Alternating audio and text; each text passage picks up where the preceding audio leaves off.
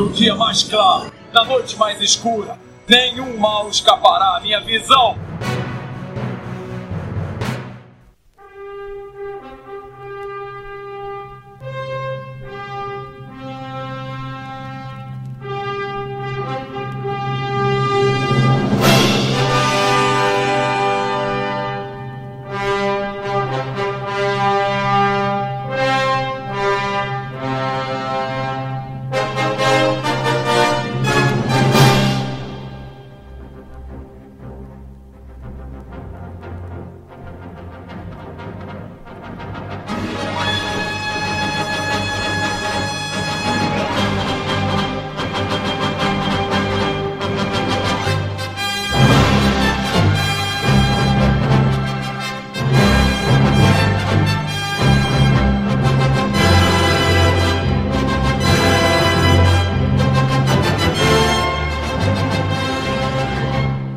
Sejam bem-vindos ao setor 2814. Eu sou a Carol Bardesi. E aqui é o Bruno Castro. E hoje temos de novo, né, aqui uma grande honra recebê-los, o pessoal do Cabine do Tempo. Então, Samuel e Dinhos, meninos, se apresentem aí, façam o que vocês quiserem.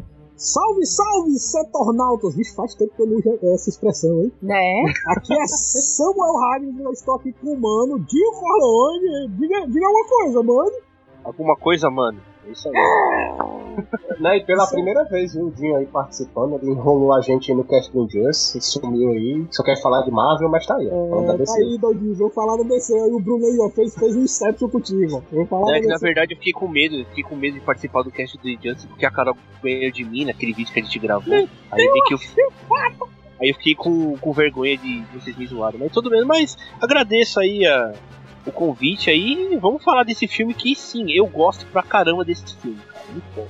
É isso aí, a gente veio direto lá do cabine pra gente fazer o que a gente faz melhor, né, Jim? Que é defender filmes antigos, né? Se o filme for atemporal, o nosso objetivo é esse, é trazer ele pro presente e mostrar pros novinhos, né, pra galera nova, que esse filme continua bom até hoje, pelo ponto de vista, né? A gente observando alguns pontos de vista. E a gente vai defender Superman hoje, né? Então, calma aí, calma aí. Vamos lá qual que é o filme, Bruno?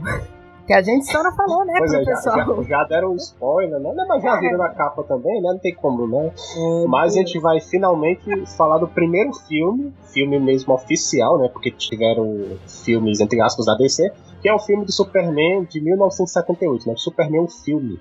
Filmaço, filmaço. Ah, o filme que fazia você acreditar que o homem poderia voar. É, vamos lá, vamos lá. É nesse filme que cria-se um mito, cara. Que o povo fala que. Não, o povo só fala na internet hoje em dia, esse cara é mito. Não, mito de verdade, mano, é esse filme, é o Superman, cara. Christopher Reeve, pra mim, foi um mito, cara. Vamos lá, com calma, que a gente vai discutindo aos poucos. Ah. Se controla, Dio, se controla. Por favor. Não, e sabe o que, é o pior? Os caras acham que eu pensou que eu ia falar mal desse filme, tá ligado? Porque tu fala que eu sou Marvete, os caras, mas não, eu gosto pra caramba desse filme. Da... E, mano, você é louco, mano. Agora, o mais. O melhor é que essa pauta ela foi surrupiada, né? Assim, roubada do pessoal do cabelo. É, isso, né? Eles enrolaram tanto para fazer que a gente falou, não, vamos fazer aqui no setor. Então, para começar, a gente queria falar, né, depois de tudo isso, um pouquinho dos bastidores, o que, que aconteceu, por que, como surgiu a ideia do filme. Eu acho que o Bruno pode começar com isso.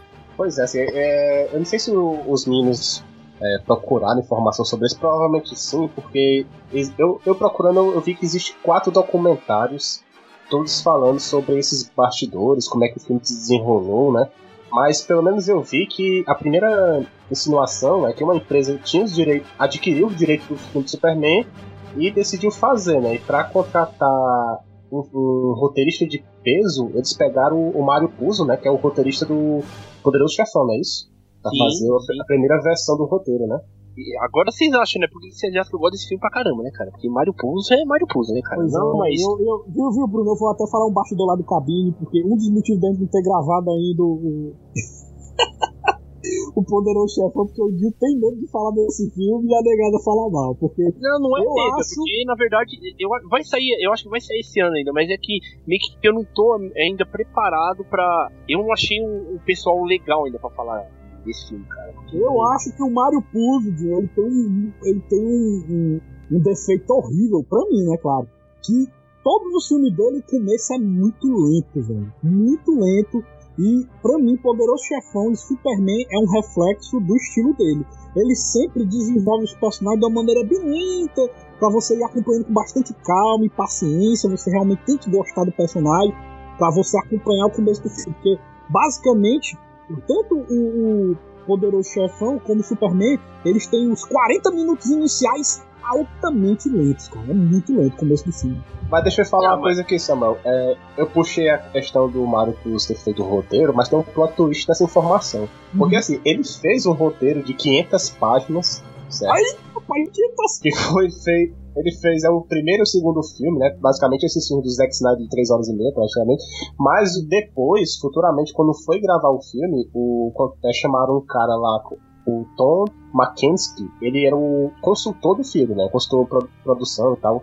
E ele viu que esse roteiro era impossível de adaptar, porque ele falou que dava tinha que ser cinco anos de gravação para terminar. Uhum. Aí eles refizeram o roteiro, né? o roteiro na verdade são de outras pessoas lá, são quatro uhum. ou cinco pessoas, e eles não pegaram absolutamente nada do roteiro do Mario Puzo. Eles ficam, mas, o Mario, mas o Mario Puzo tá acreditado, mano, como roteirista também. Não, de, deixa, de, peraí, deixa eu A primeira versão tá, e fizeram coisas em cima dele. Aí eu assim, por isso que eu falo que esses documentários têm informação que vocês, assim, ah, um falou uma coisa, outro falou outra. Por isso que eu perguntei se vocês sabiam mais coisas sobre é. isso. Não, eu, pelo que eu sei, eu tô falando de Mario Puzo, tá? Porque é o seguinte, o Samuel falou aí que, é, voltando a falar, eu não queria meio que me alongar muito, mas tem que falar um pouco, primeiramente do Mario Puzo. O Mario Puzo, Samuel, porque você acha meio que a história dele é meio arrastada no começo, demora demais para engrenar. Eu até concordo com você, cara, porque a gente tem que falar Mario Puzo, cara, na verdade ele é escritor de livros, né? Ele não é roteirista de filme, cara, tá? Uhum. E ele sempre o quê? Para você escrever um livro, você tem o seu tem uma dinâmica e filme é outra. Tanto é que, que é o seguinte, já li o livro do Mario Puzo, do Poderoso Chefão, tudo, e eu falo, o filme é melhor que o livro. Muitas vezes né, o povo fala que o livro é geralmente melhor que o filme, só que não, o filme ele meio que consegue ser melhor, tá? O... Aí o que? O Mario Puzo ele é dessas, cara. Ele meio que ele gosta de contar a história mesmo, no começo ele gosta meio que se aprofundar nos personagens, tá? E, e meio que, ô Bruno, o, esse filme, ele não eles adaptaram o roteiro, né, do Mario Puzo pro Superman. Só que, cara, mas ele não foi tirado tudo, tudo não, cara. Tem muitas coisas do Mario Puzo ali no Superman, cara. Isso mesmo, e é tanto que se a gente for pesquisar em vários sites de cinema, vocês podem ir lá no, no próprio MDB que vai estar tá lá é, roteiristas. Aí tem quatro roteiristas. Tem o Mario Puzo, que é a história dele, ele também tem parte do roteiro. Aí tem o David Newman, o Leslie Newman e o Robert Benton. Né? Então, Sim tem, tem muita gente que colocou a mão no roteiro, né? Então eu acredito que muitas vezes é para agilizar o filme, né? Para fazer ele andar. Porque o começo dele é muito lento, galera. Foi, foi o maior baque que eu senti revendo o filme foi o começo dele, né? É, essa parte que eu falei, que eu citei, que não usaram nada, foi uma declaração desse Tom Mackenzie, né, que ele foi esse consultor, e ele fez uma, foi uma entrevista, na verdade, que ele deu lá em 98, que ele citou essa frase. Por isso que eu, a gente não sabe, né? Geralmente um puxa a sardinha para um lado e que para o outro, né? Mas eu sei uhum. que esse filme começou com muito problema também, porque assim, começou, eles anunciaram o primeiro roteirista, que era um cara chamado Guy Hamilton. Aí, nesse, esse cara até escreveu vários. Não, dirigiu vários 007, incluindo Goldfinger em 64 e assim por diante.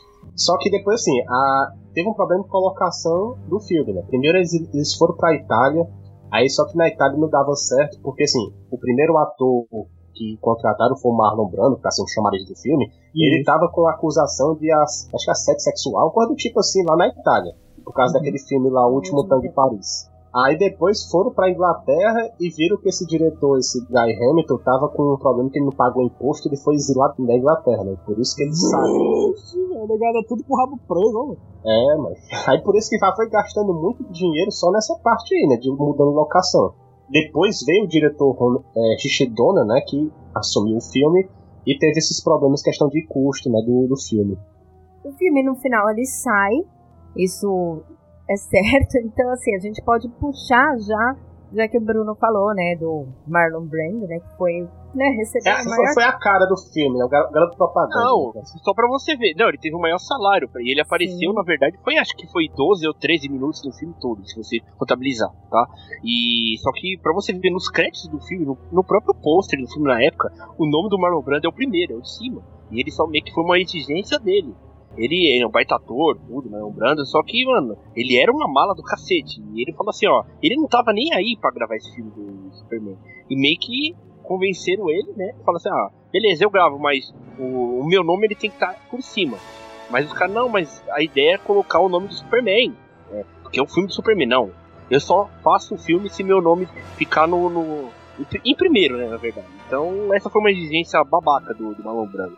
Eu tava vendo que ele ganhou 3,7 milhões para fazer o filme.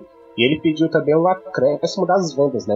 O que deu um total de 19 milhões. Ou seja, o cara fez a vida e ele gravou somente 12 dias, né? Ele gravou o primeiro e o segundo filme em 12 dias. Lendo, até o Tim falando né, nos bastidores que ele leu a fala, né? Ele exigiu isso, né?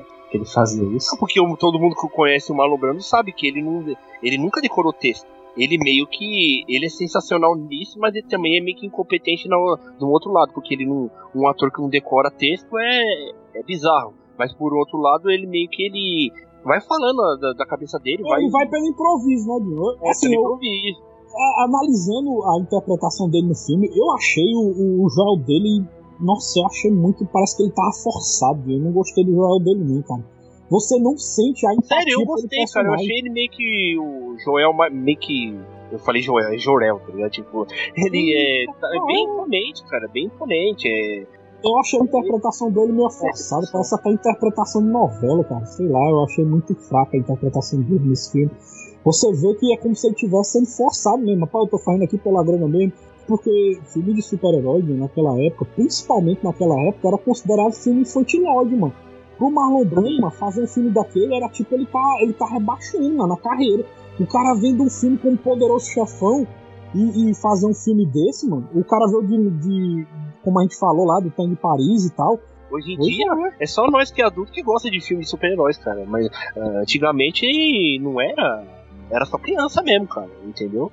Bom, então assim, só pra emendando, então a gente teve o Jane Hackman fazendo Lex Luthor, Que era outro famoso na época também, né? É legal que vocês puxaram o Kenny Hackman. Eu tenho uma opinião tá, dele. É que pra vocês aí, é, com certeza vai ser, acho que o pior Lex Luthor que já, já fizeram que vocês gostam de quadrinhos, tudo.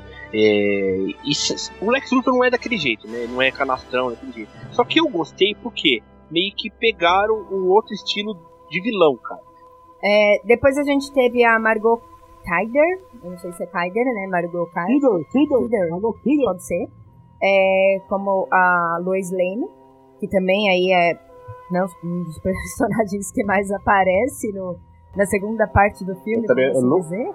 Eu nunca ouvi falar dessa atriz também. Acho que, tirando o Marlon Brando de Hackman, não sei se vocês conheciam de outros Não, filmes. não, né? os outros, atri- os outros atores são todos são, são tudo é, praticamente novatos né, nesse lance de cinema, né? De, ou de grandes filmes, né? Esse seria um grande filme tanto dela como do Christopher Reeve, né?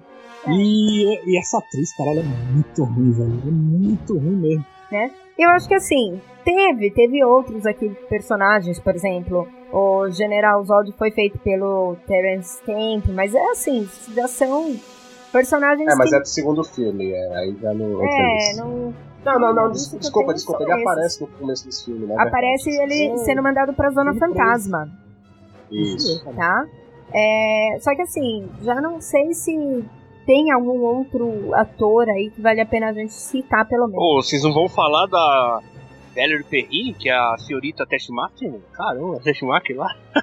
é louca, é, é boa. Eu, eu gosto dela no filme, cara. Acho que é uma das, das melhores pra mim de, atriz, assim, no Ah. filme, cara. Consegue ser melhor que a Lois Lane, cara, pra minha opinião. Você vai pelo menos pior, né? né? É, é Phyllis Taxter que, Taxter que fez a Mark Kent, é isso? Isso mesmo.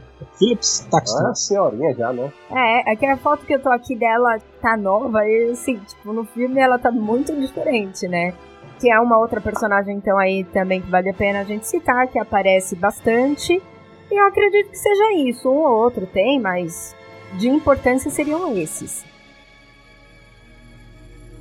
Você viajará para longe, meu pequeno Kalel. Porém, nunca o abandonaremos. Mesmo perto de nossa morte, a riqueza de nossas vidas será sua. Bom, e aí, como a gente já comentou dos atores, vamos falar dos personagens. Então, o primeiro deles, até um dos primeiros que aparece, né? É o Jorel, ou Jorel, Jorel, como vocês preferirem, que foi feito pelo Marlon Brando, que a gente já comentou. Pessoal, o que, que vocês acharam disso daí? É, o que eu queria comentar dele, assim, que nós temos poucos personagens do Joel é, no live action, né? A minha referência é ele desse filme, né? Também tem um do Smallville, que ele é desculpa a palavra, é um pau no cu no Smallville. E fica mudando direto o ator. E fica mudando direto o ator, mano. Dá raiva demais, ó. É que eu não dava a entender se ele era do bem ou do mal. Ele era meio assim, dúbio, né? Aí eu nunca sabia bem o que, que ele queria. E no final, no filme do Superman do Homem de Aço, que eu não gostei tanto, entendeu?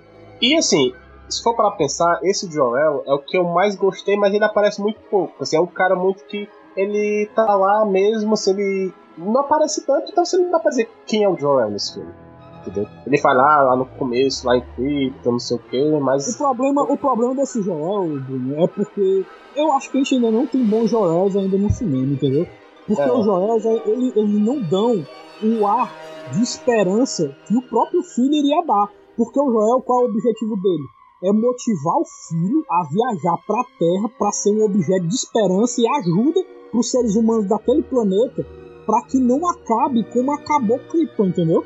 Só que os Joels, todos os Joels de todas as, a, as mídias que apareceram até agora, eles não têm essa bondade e essa esperança, mano. Eles são sempre sériozão, ou eles, eles sempre tentam, Samuel, tentam passar um ar de poder, de superioridade, de imponência e não tem humildade. Eu não senti humildade nesse Joel, cara. Eu, eu não gostei do Joel do Marlon Brando. Mas Samuel, peraí, desculpa até te cortar aí, tá? E eu vou falar agora de uma pessoa que é leigo, que não costuma ler quadrinhos, nada do Superman, nada. Que eu, pelo que eu conheço do Superman mesmo, o meu background mais primeiro foi por causa desse filme, tá? Do Superman. E também do Smallville? Só que, cara, para mim, o meio que um exemplo do que o Super-Homem, o Clark teve sempre, não foi de Jorel, cara. Na minha opinião, sempre foi do, do pai dele, né? Como que é o nome dele? Esqueci. Jonathan, Kent. Foi, é, o Jonathan Kent. Pra mim, sempre o exemplo de, de homem, de pai, sempre foi o Jonathan, cara. O Joel, pra ele, é só mais um doidinho que fala assim, ó, sou seu pai, mas... E você tem que fazer o que eu mando e você tem que ser exemplo. Pronto, não. O Kent mesmo lá, né, tipo, o que é o exemplo de verdade pro super-homem, cara. Pra mim, o Joel, assim, do que, eu, do que eu entendi, pra ele é aquela pessoa que vem em forma de inteligência artificial que ensina todos os conhecimentos das galáxias e tudo pro Superman, mas o papel dele era só isso, entendeu? Que é uma uhum. máquina, no caso. Que a gente Tanto aqui. é que no 2, no filme 2, a gente não tem que falar do 2 aqui, mas meio que, como não, tem, não tinha o Marlon Brando no 2, meio que quem ficou essa de meio que ensinar o Super-Homem foi a mãe dele, mano. Tanto é que meio que pra, pra esse universo do Superman mesmo, tanto que Jorel e tanto faz. E o, e o Lex Luthor? O pessoal reclama, né? Reclamou desse último Lex. Eu reclamei do Lex Luthor. Mas aí você assiste o filme, cara, é ruim. É ruim. É, é assim, tipo, você tem vergonha alheia, entendeu? E assim, é, é, aquela coisa, esse não é o Lex Luthor, pronto. Podem falar, ah, mas é versão, ah, é isso, é aquilo. Cara, não.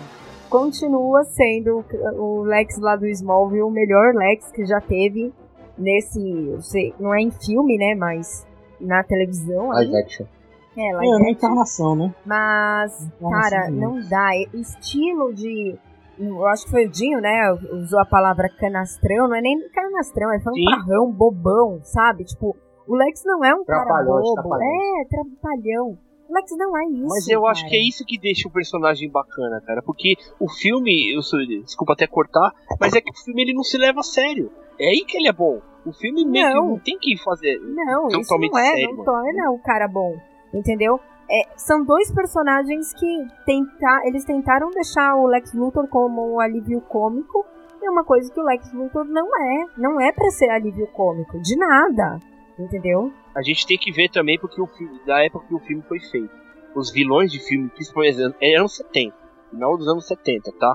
Ô, Carol, e é o seguinte, os caras tentaram pegar, que eu volto a falar, o filme, esse filme do Superman, ele não era pra adulto, não era nem pra, pra tipo, adolescente, não. Esse filme fizeram um filme pra criança.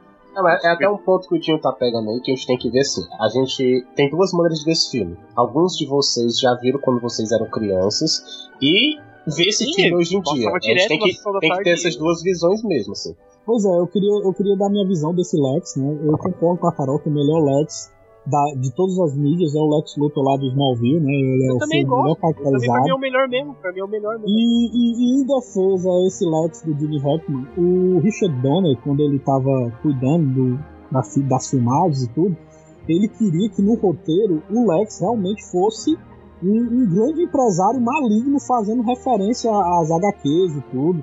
Só que ele foi vetado, entendeu? Eles quiseram colocar alívios cômicos que interagissem com ele para aliviar esse tom maligno do personagem. Aí por isso que colocaram o Otis, né, o, Otis, o, o- aquele gordinho lá, né, o Otis, e a, a senhorita Mark. Taxmacher, né?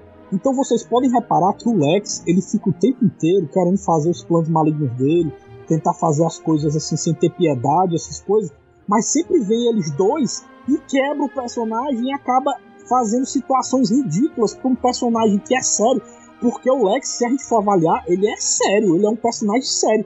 O problema é que o cara tem dois personagens imbecis é, trabalhando junto com ele, que acabou ridicularizando o personagem, entendeu? Eu acho que se o Lex tivesse trabalhado no filme de uma maneira como o personagem realmente é, que ele é sério no filme, mas aí acabaram ridicularizando ele por causa dos ajudantes, cara. Eu achei ridículo nesse sentido, entendeu? Sim. Mas eu gostei do tom. Você vê que ele é um cara inteligente, que ele tem bons planos. É tanto que se a gente parar pra avaliar, sem dar spoiler lá do final, mas o plano dele deu certo. O que ele queria fazer deu certo. Mesmo os dois idiotas trabalhando com ele, ainda deu certo. Foi por causa do Deus Ex Machina do final do filme, foi que não deu certo. É, nessa época ele era um cientista maluco nas HQs mesmo, assim, mas ele era um cara sério, assim, não, não tinha Uhum. ajudante alívio cômico como botaram no filme, assim, que realmente, assim, o- minha opinião é praticamente igual a do Samuel, realmente, eu não tenho nem que tirar nem pôr. Eu não, assim, eu reassisti no filme, eu não gostei desse tom do Lex, assim, eu até tinha esquecido que ele era tão, assim, as partes que ele se disfarçava, assim, que a gente vai comentar um pouco mais na Uhum. frente, mas não, não colou muito pra mim não, assim, mas... Pois é. Bom, partindo pro próximo personagem principal, é a Lois Lane, que, né, também é um personagem bem engolível nesse filme, pelo menos na minha opinião. Não é a melhor representação que eu poderia esperar de uma Lois. A gente sabe que ela é uma personagem, uma das melhores repórteres, né? E ela faz um papel de completamente boba. Não É sabe nem difícil, escrever, né? É, não sabe nem escrever, é, difícil, é difícil engolir.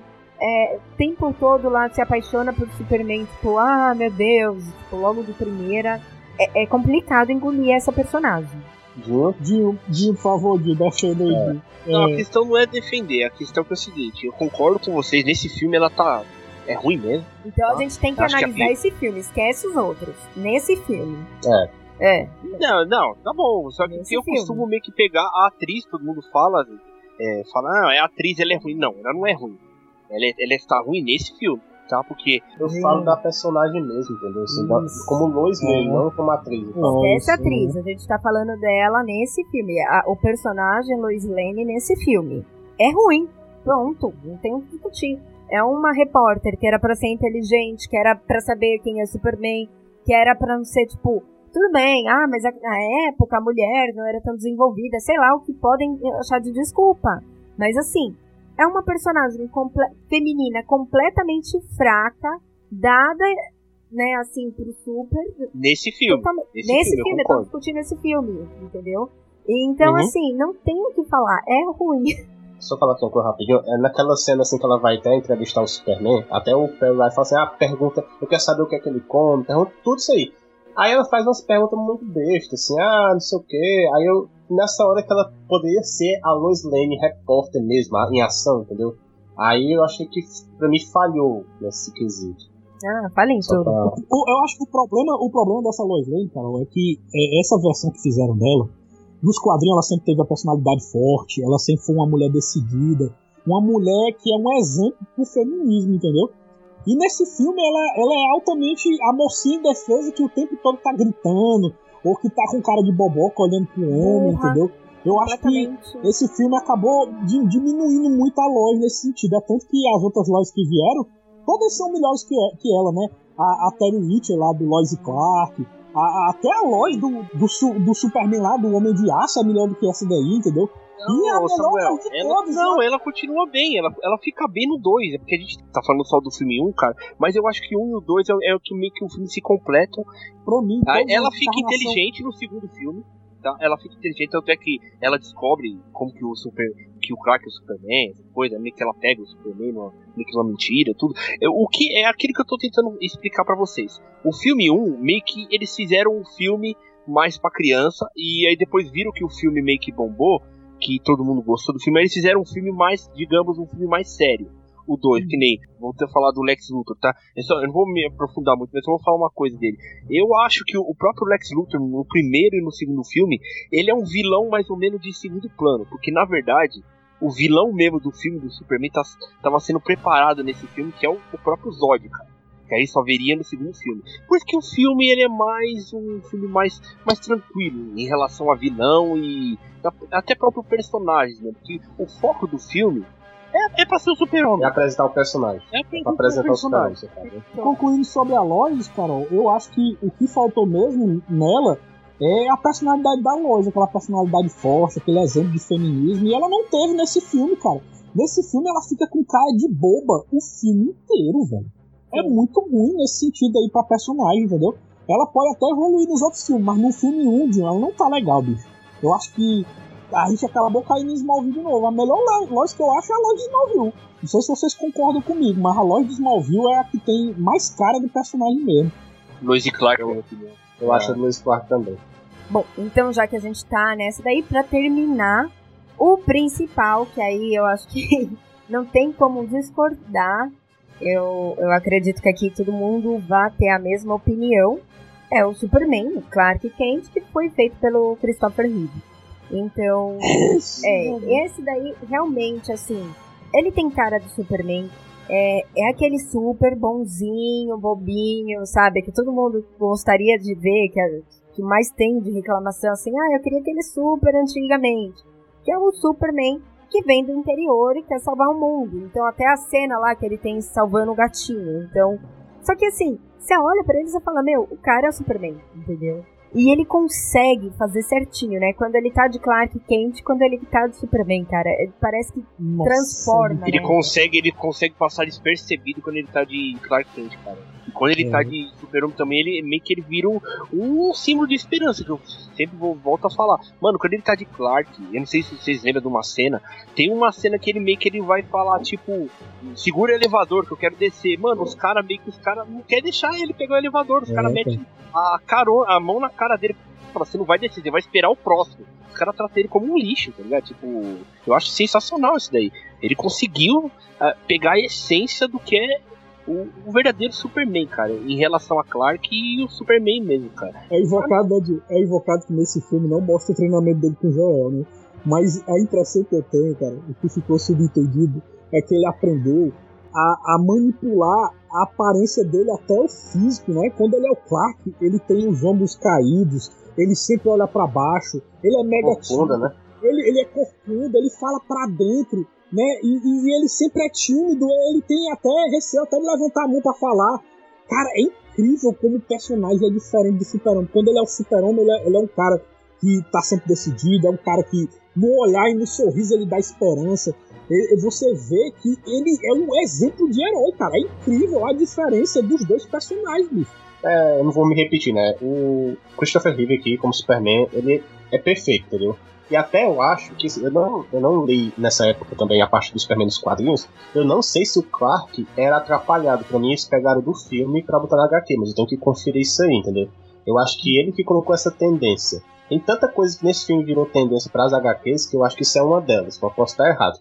E assim, o Superman realmente. Você vê que ele é duas pessoas diferentes, Clark e Superman. Ele mostra realmente que ele é a estrela do filme. Se, se você fala desse filme, você lembra desse Superman mesmo. Eu acho que a cena que mais traduz a interpretação dele é a cena que ele pega a bala com a mão, cara.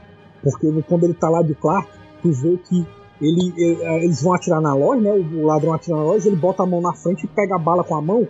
E tu vê que quando ele desmaia, ele desmaia todo abobalhado. E quando a Lois vira pro outro lado, tu vê aquele, o rosto dele de super-homem assim no, no, no Clark. É.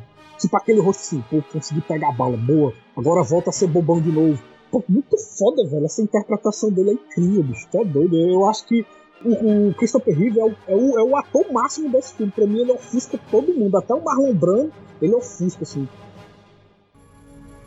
Tudo que eu tenho, tudo que aprendi, tudo que eu sinto. Tudo isso e mais. Eu lhe concedo, meu filho.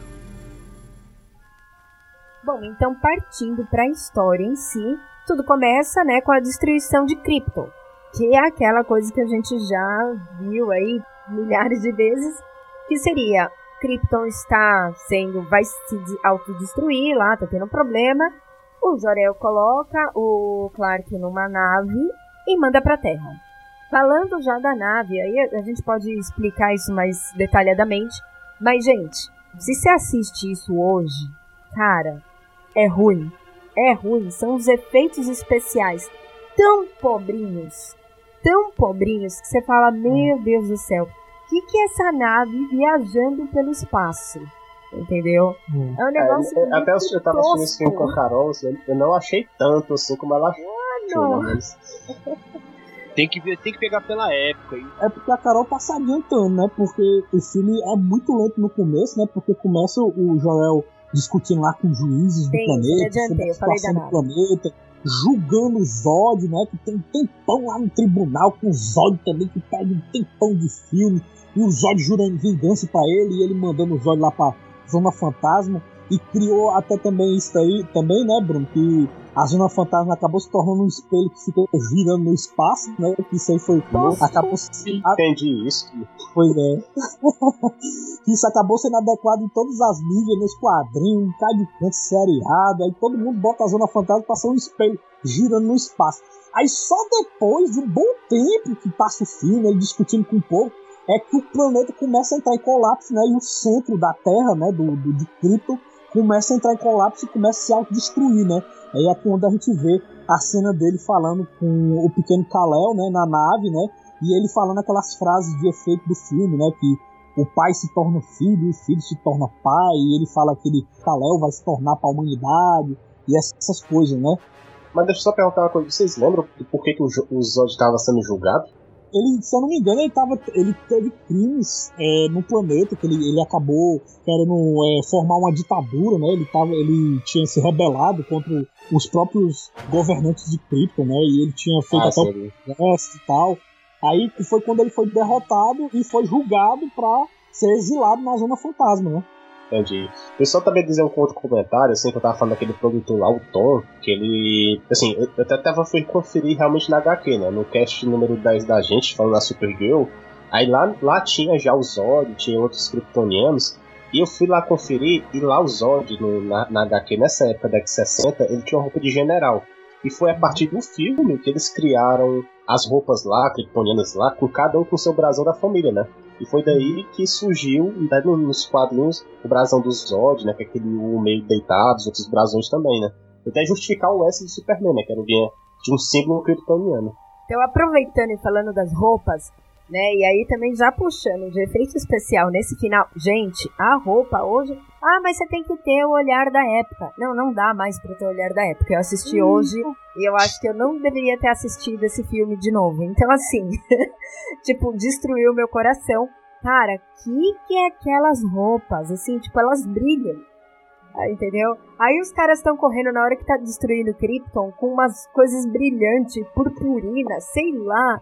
E aquelas roupas assim, tipo, branco é, fluorescente. Meu, é muito estranho. De novo, Carol, anos 70. Não, não é. Finalzinho da, da. Época disco, época disco. É, é que eu não vou falar o que eu queria disco. falar agora. Não, vou falar, vai.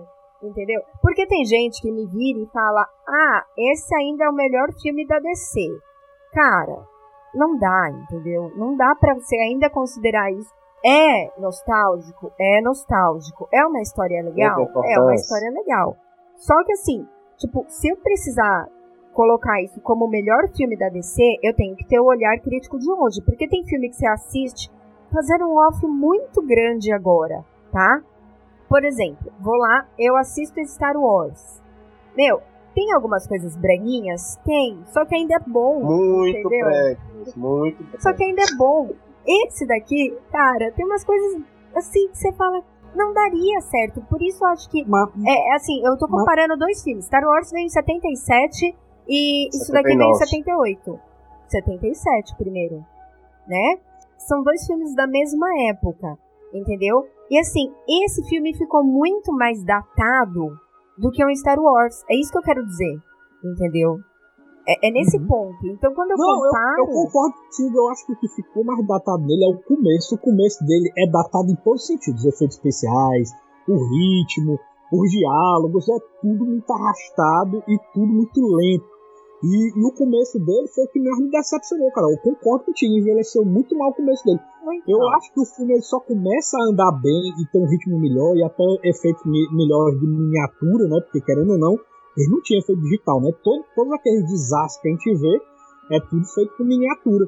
Eu acho que tudo isso aí só começou a ficar bem a partir do momento que o Superman apareceu no filme. Antes disso, eu achei o filme mega lento, entendeu? E com os efeitos bem datados mesmo. Sim. E aí, continuando, então, claro que ele vem parar na Terra, naquela estrela pontiaguda, brilhante e voando. Estranha pra caralho. Muito ruim, mas tudo bem. E aí ele cai aqui na Terra, né? Ele já não é um bebê, ele, tipo, ele consegue ficar de pé, ele tem uns três anos ali, né? Se eu não me engano.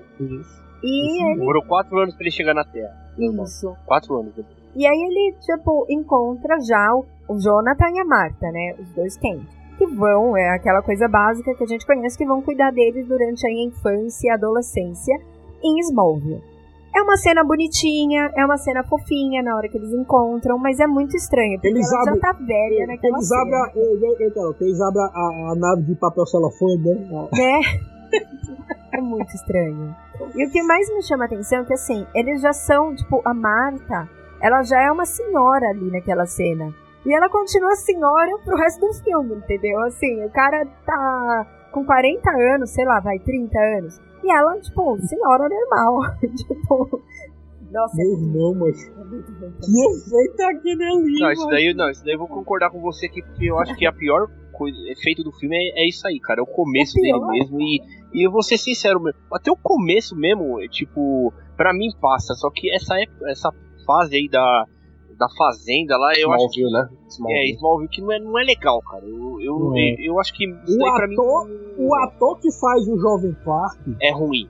É ruim é demais. muito ruim, velho. Deixa eu falar o nome desse condenado, que a carreira dele foi tão merda que ninguém lembra dele. mano. O ator Jeff Easter, que faz o, o Jovem Clark Kent, é muito ruim, galera. O cara não tem carisma. O cara é totalmente oposto do Christopher Reeve, né, cara? Foi um péssimo ator. E as cenas dele com a. Lana, não tem expressão. As cenas dele com a Lana, as cenas dele correndo ao lado do trem, as cenas dele lá com, com o pessoal na escola, tudo é muito fraco, velho. E a cena que o cara deveria brilhar, que é a cena ápice do filme, que é quando o Jonathan passa mal, né, e tem um ataque do coração, e o cara continua porta, meu irmão. É muito ruim a É cena. Não, o melhor dessa cena, primeiro, eu tinha. O Bruno falou dos 16 anos, quando eu falei da Marta, é mesmo depois, quando o Clark já aparece mais velho e tudo mais, ela continua velha, assim, sabe? Tipo, ela começa velha, continua velha e ela não envelhece junto com ele. Mas beleza, era isso que eu queria Uhum. complementar. E aí essa cena do pai, né, do Jonathan morrendo, meu, é muito idiota, porque assim, se o Clark quisesse, ele é rápido, ele poderia ter feito alguma coisa. Ele nem olha o pai morrendo, cara. É. Ele nem escuta Ele- o pai morrendo, sabe? É uma coisa muito É porque- forçada. É porque não podia levar correndo pro hospital, Carol, por causa dos efeitos especiais que me deu. Porque ele, ele teria que amarrar uma cordinha pra levantar ele, pra ele ficar só com as perninhas assim, eh, Né? no ar, né? Como ele fez no treino. Não, né? é o é que eu acho que a Carol falou assim, que o vé- o o velho passou mal, e assim, parece que a Marta que viu, É a o marca que Clark viu. lá que tem super audição não viu, entendeu? É, Essa, e essa parte de ele levar pro hospital, no Smallville não acontece, em canto nenhum acontece, ele sempre deixa o pai morrer, entendeu? Em todos os filmes ele não leva pro hospital. Não, desnaturado, né? É verdade. É verdade. Mas uma coisa que eu senti falta no Smallville, cara, é assim, é ver o papel do Jonathan e a Martha. No filme não fica claro que o Clark é uma pessoa boa por causa Isso. deles, entendeu? Dá a entender que daqui a pouco o Clark vai, depois que o pai dele morre, parte pro Fortaleza da Solidão, que, no- que ele pega uma pedra verde, que você pensa que é uma criptonita. Você, Isso. como é que os caras seguram essa pedra? Viu, Bruno? Era pra ter sido pelo menos É. um cristal branco, né, mano? Pelo menos um cristal transparente. Exatamente. Não, Aí ele vai lá no meio do nada e joga a pedra, não sei porquê. Tem... Ah, jogar a pedra. Pô, jogou e foi a Fortaleza. É verdade. Isso, aí é outra coisa, aí assim, aí depois ele tem o treinamento dele que são 12 anos, que ele tipo, meio que viaja no espaço, ele faz um bocado de coisa. Aí dá a entender que ele é uma pessoa boa por causa desse treinamento com o Joel, né? Eu não sei se Isso. ficou claro que é por causa da Marta e do Jonathan, né? Mas beleza. Não, não, ficou claro não. O começo, como eu falei, o começo do filme é muito ruim em todo sentido. Parece que é tudo é, é lento e corrido ao mesmo tempo. Como é que eu posso explicar isso? É lento porque tudo passa muito lento e chato e os personagens é corrido porque não desenvolvem nenhum, né? Como é que pode, mano? É um começo lento e os personagens não se desenvolvem, mano. É foda, né, não, mano? Isso, o macho bate do filme mesmo é o começo pra mim. É, Foi, foi destruidor pra mim o começo desse filme. É, é o jeito, é o estilo da edição do filme, cara. Ele é- foi feito meio que. Não é dinâmico, entendeu? Tipo, meio que ele vai explicando. Tem que explicar todos os, detalhes pra você entender. Parece que as pessoas antigamente eram mais boas. né? Não tem esse dinamismo de hoje em dia, cara. Nem mostra. Em, em, em duas cenas já mostra uh, pra que veio o personagem. eles não explicam nada nesse filme. É muito Isso, jogado. Desculpa, aí não tem É como. muito jogado. Nem nessa parte que o Superman ele pega a pedra, tá? Uhum. Você não sabe Não por que ele pega essa que ele- pedra, como é que por que, que ele essa decidiu pedra. jogar, por que, que ele foi parar lá. Ninguém sabe. Assim, não, se fosse hoje esse É, filme, o, pessoal ia reclamar tanto, que tem tanto furo. Se você vê É, os é furos, verdade. assim, você fala, meu, por que, que o cara foi lá, decidiu ir na PQP, pegar uma pedra da PQP e jogar essa pedra? O que passou pra mim foi que a assim. Fortaleza meio que tava chamando o Superman pra ele ir lá e Passa- fazer a busca dele. Foi, o que deu a entender foi que ele fez tudo por instinto, Dinha, como se o filme dissesse pra ele. Vá para a Antártida, pega essa pedra, vai lá pra Antártida e joga ela no meio do, do, do, do- do gelo lá. Mas então, passou pra você, não é explicado isso. Entendeu? Então, assim, eles não é. explicam. Não é um filme, tipo, você tava falando, ah, é totalmente explicado. Não. Muito pelo contrário. Você tira, tem que tirar suas conclusões. Aí, por exemplo, na hora que o Lex descobre, né, do Super, descobre que o cara é um ET lá, né, um extraterrestre que veio parar na Terra, e ele quer ser, é o inimigo, né? E aí, do nada, ele pega um livro e fala, hum, veio desse planeta. Ah, ele é, a fraqueza dele é kryptonita. Ele fala rápido, é porque você não, não decoraram a fala dele, mas eu me lembro disso aí. Como é que esse baitola lembra, mano? Só que ele fala que ele tem memória fotográfica, rapaz, eu me lembro dessa pedra aí. E aí foi quando ele lembrou da memória fotográfica dele. Ele tem essa memória. O problema é que assim, eu, o Superman veio de outro planeta, beleza? Se ele veio, essas pedras também vieram e essas pedras fazem mal. Como é que ele sabe que a pedra faz mal pra ele? É isso. Ele tirou isso do nada. Ele tirou isso do nada. Ah, a pedra faz mal pra ele. Vamos pegar a pedra. Foi isso que ele fez. E, e, tipo, em 10 segundos. Ele não É, tem tem- nenhuma prova, ele É, não tem nada. Ele tirou, ele tirou só uma teoria, ele foi em cima de uma teoria que, a- que as pedras do planeta deveriam ser radioativas, né? Do, do centro É. é, planeta. Devia né? ser radioativa pra gente, pros humanos, e não pra ele. Tipo assim, mas beleza. Sim, né? só que aí eu Devia já ser, é, coisa, defendendo o roteiro maravilhoso desse filme. As grandes teorias do mundo. Não, as, as grandes descobertas vêm pelas teorias, cara. Então o cara teve uma teoria que lá a Kryptonita ferrava o Superman e ferrou, mano. Pronto, sensacional. Não, é, não, você, É você brincadeira, assim, será que essa pedra. será- Não, mas peraí, John, você fala assim: será que essa pedra vai fazer mal? Vamos lá conferir. Mas ele fala com certeza tão grande como ele já soubesse. Ele, não, ele deduziu, não, só pode fazer mal a ele. tá? É só por causa disso, mas pode ser que ele se perguntou e foi lá e provou. Mas aí dava a entender que ele já tinha certeza disso. Entendeu? Eu posso ter falado errado. Mas, é, assim, é, mas Mas é praticamente Essa é isso. Ele lembra que viu a pedra lá, sei lá, aonde, e aí do nada ele tira essa conclusão, sabe? Não é algo explicado, não tem um A mais B. Isso que eu quero dizer. Então, é outra Isso. parte jogada. Posso fazer só um off aqui, Carol? É, assim, ao contrário do filme do Batman vs Superman, que o Lex vai lá, descobre a Kryptonita, pega o corpo do Zod, e tenta, cortou, viu que cortou, não sei o que, não sei o que. Tipo, essa parte explica bem direitinho, entendeu? Ao contrário do que ah, o Lex só soube do nada. É só pra fazer um, um paralelo com o filme de hoje, se ele fizesse a mesma coisa. Ah, descobriu-se do nada que faz mal sem explicar. Esse no de hoje em dia fizeram pelo menos uma cena fazendo isso. É, e se fosse assim hoje em dia, do nada, nossa, o pessoal já reclama que não tem. Nossa, ficou furo de roteiro, ah, não sei o que, não sei o que. Iam reclamar pra caramba, entendeu? Mas, mas esse, esse, o começo do filme, né, como a gente falou, tem muito, muitos problemas, mas eu acho que depois ali, quando o Superman se assume e se torna o Clark Kent Superman, é que o filme começa a engrenar, né, que é ele chegando no planeta diário, conhecendo o Perry White, né, Perry White dizendo que ele é novato, falando da, da, da Lois, a gente descobrindo que ela digita mal pra cacete, ela é ele burra, ela é burra pra caramba. rápido pra caramba e não erra, né, ele fala, não, ele é um ótimo digitador, não sei o quê, porque naquela época não era o cara ser o bonzão do computador, né? É o cara ser um ótimo digitador, né? E nem ser jornalista. É. É, só o cara digitar rápido mesmo, assim. Mas beleza. Pois é, e o, o que eu achei legal também é que criaram a dinâmica da Lois ser a tutora do Clark, né? O Clark era tipo o estagiário e ele ia acompanhar a Lois um dia, né? Pra, pra ficar aprendendo as coisas com ela e tal. E é que tem aquela cena que eles estão saindo do prédio, né? E a cena do beco, que o cara tenta saltar a Lois e pegar a bolsa dela, né? E o Clark acaba, a Lois, pra variar, louco como ela é, né? Acaba querendo forçar o, no assalto, né? Acaba puxando, ficam puxando a bolsa.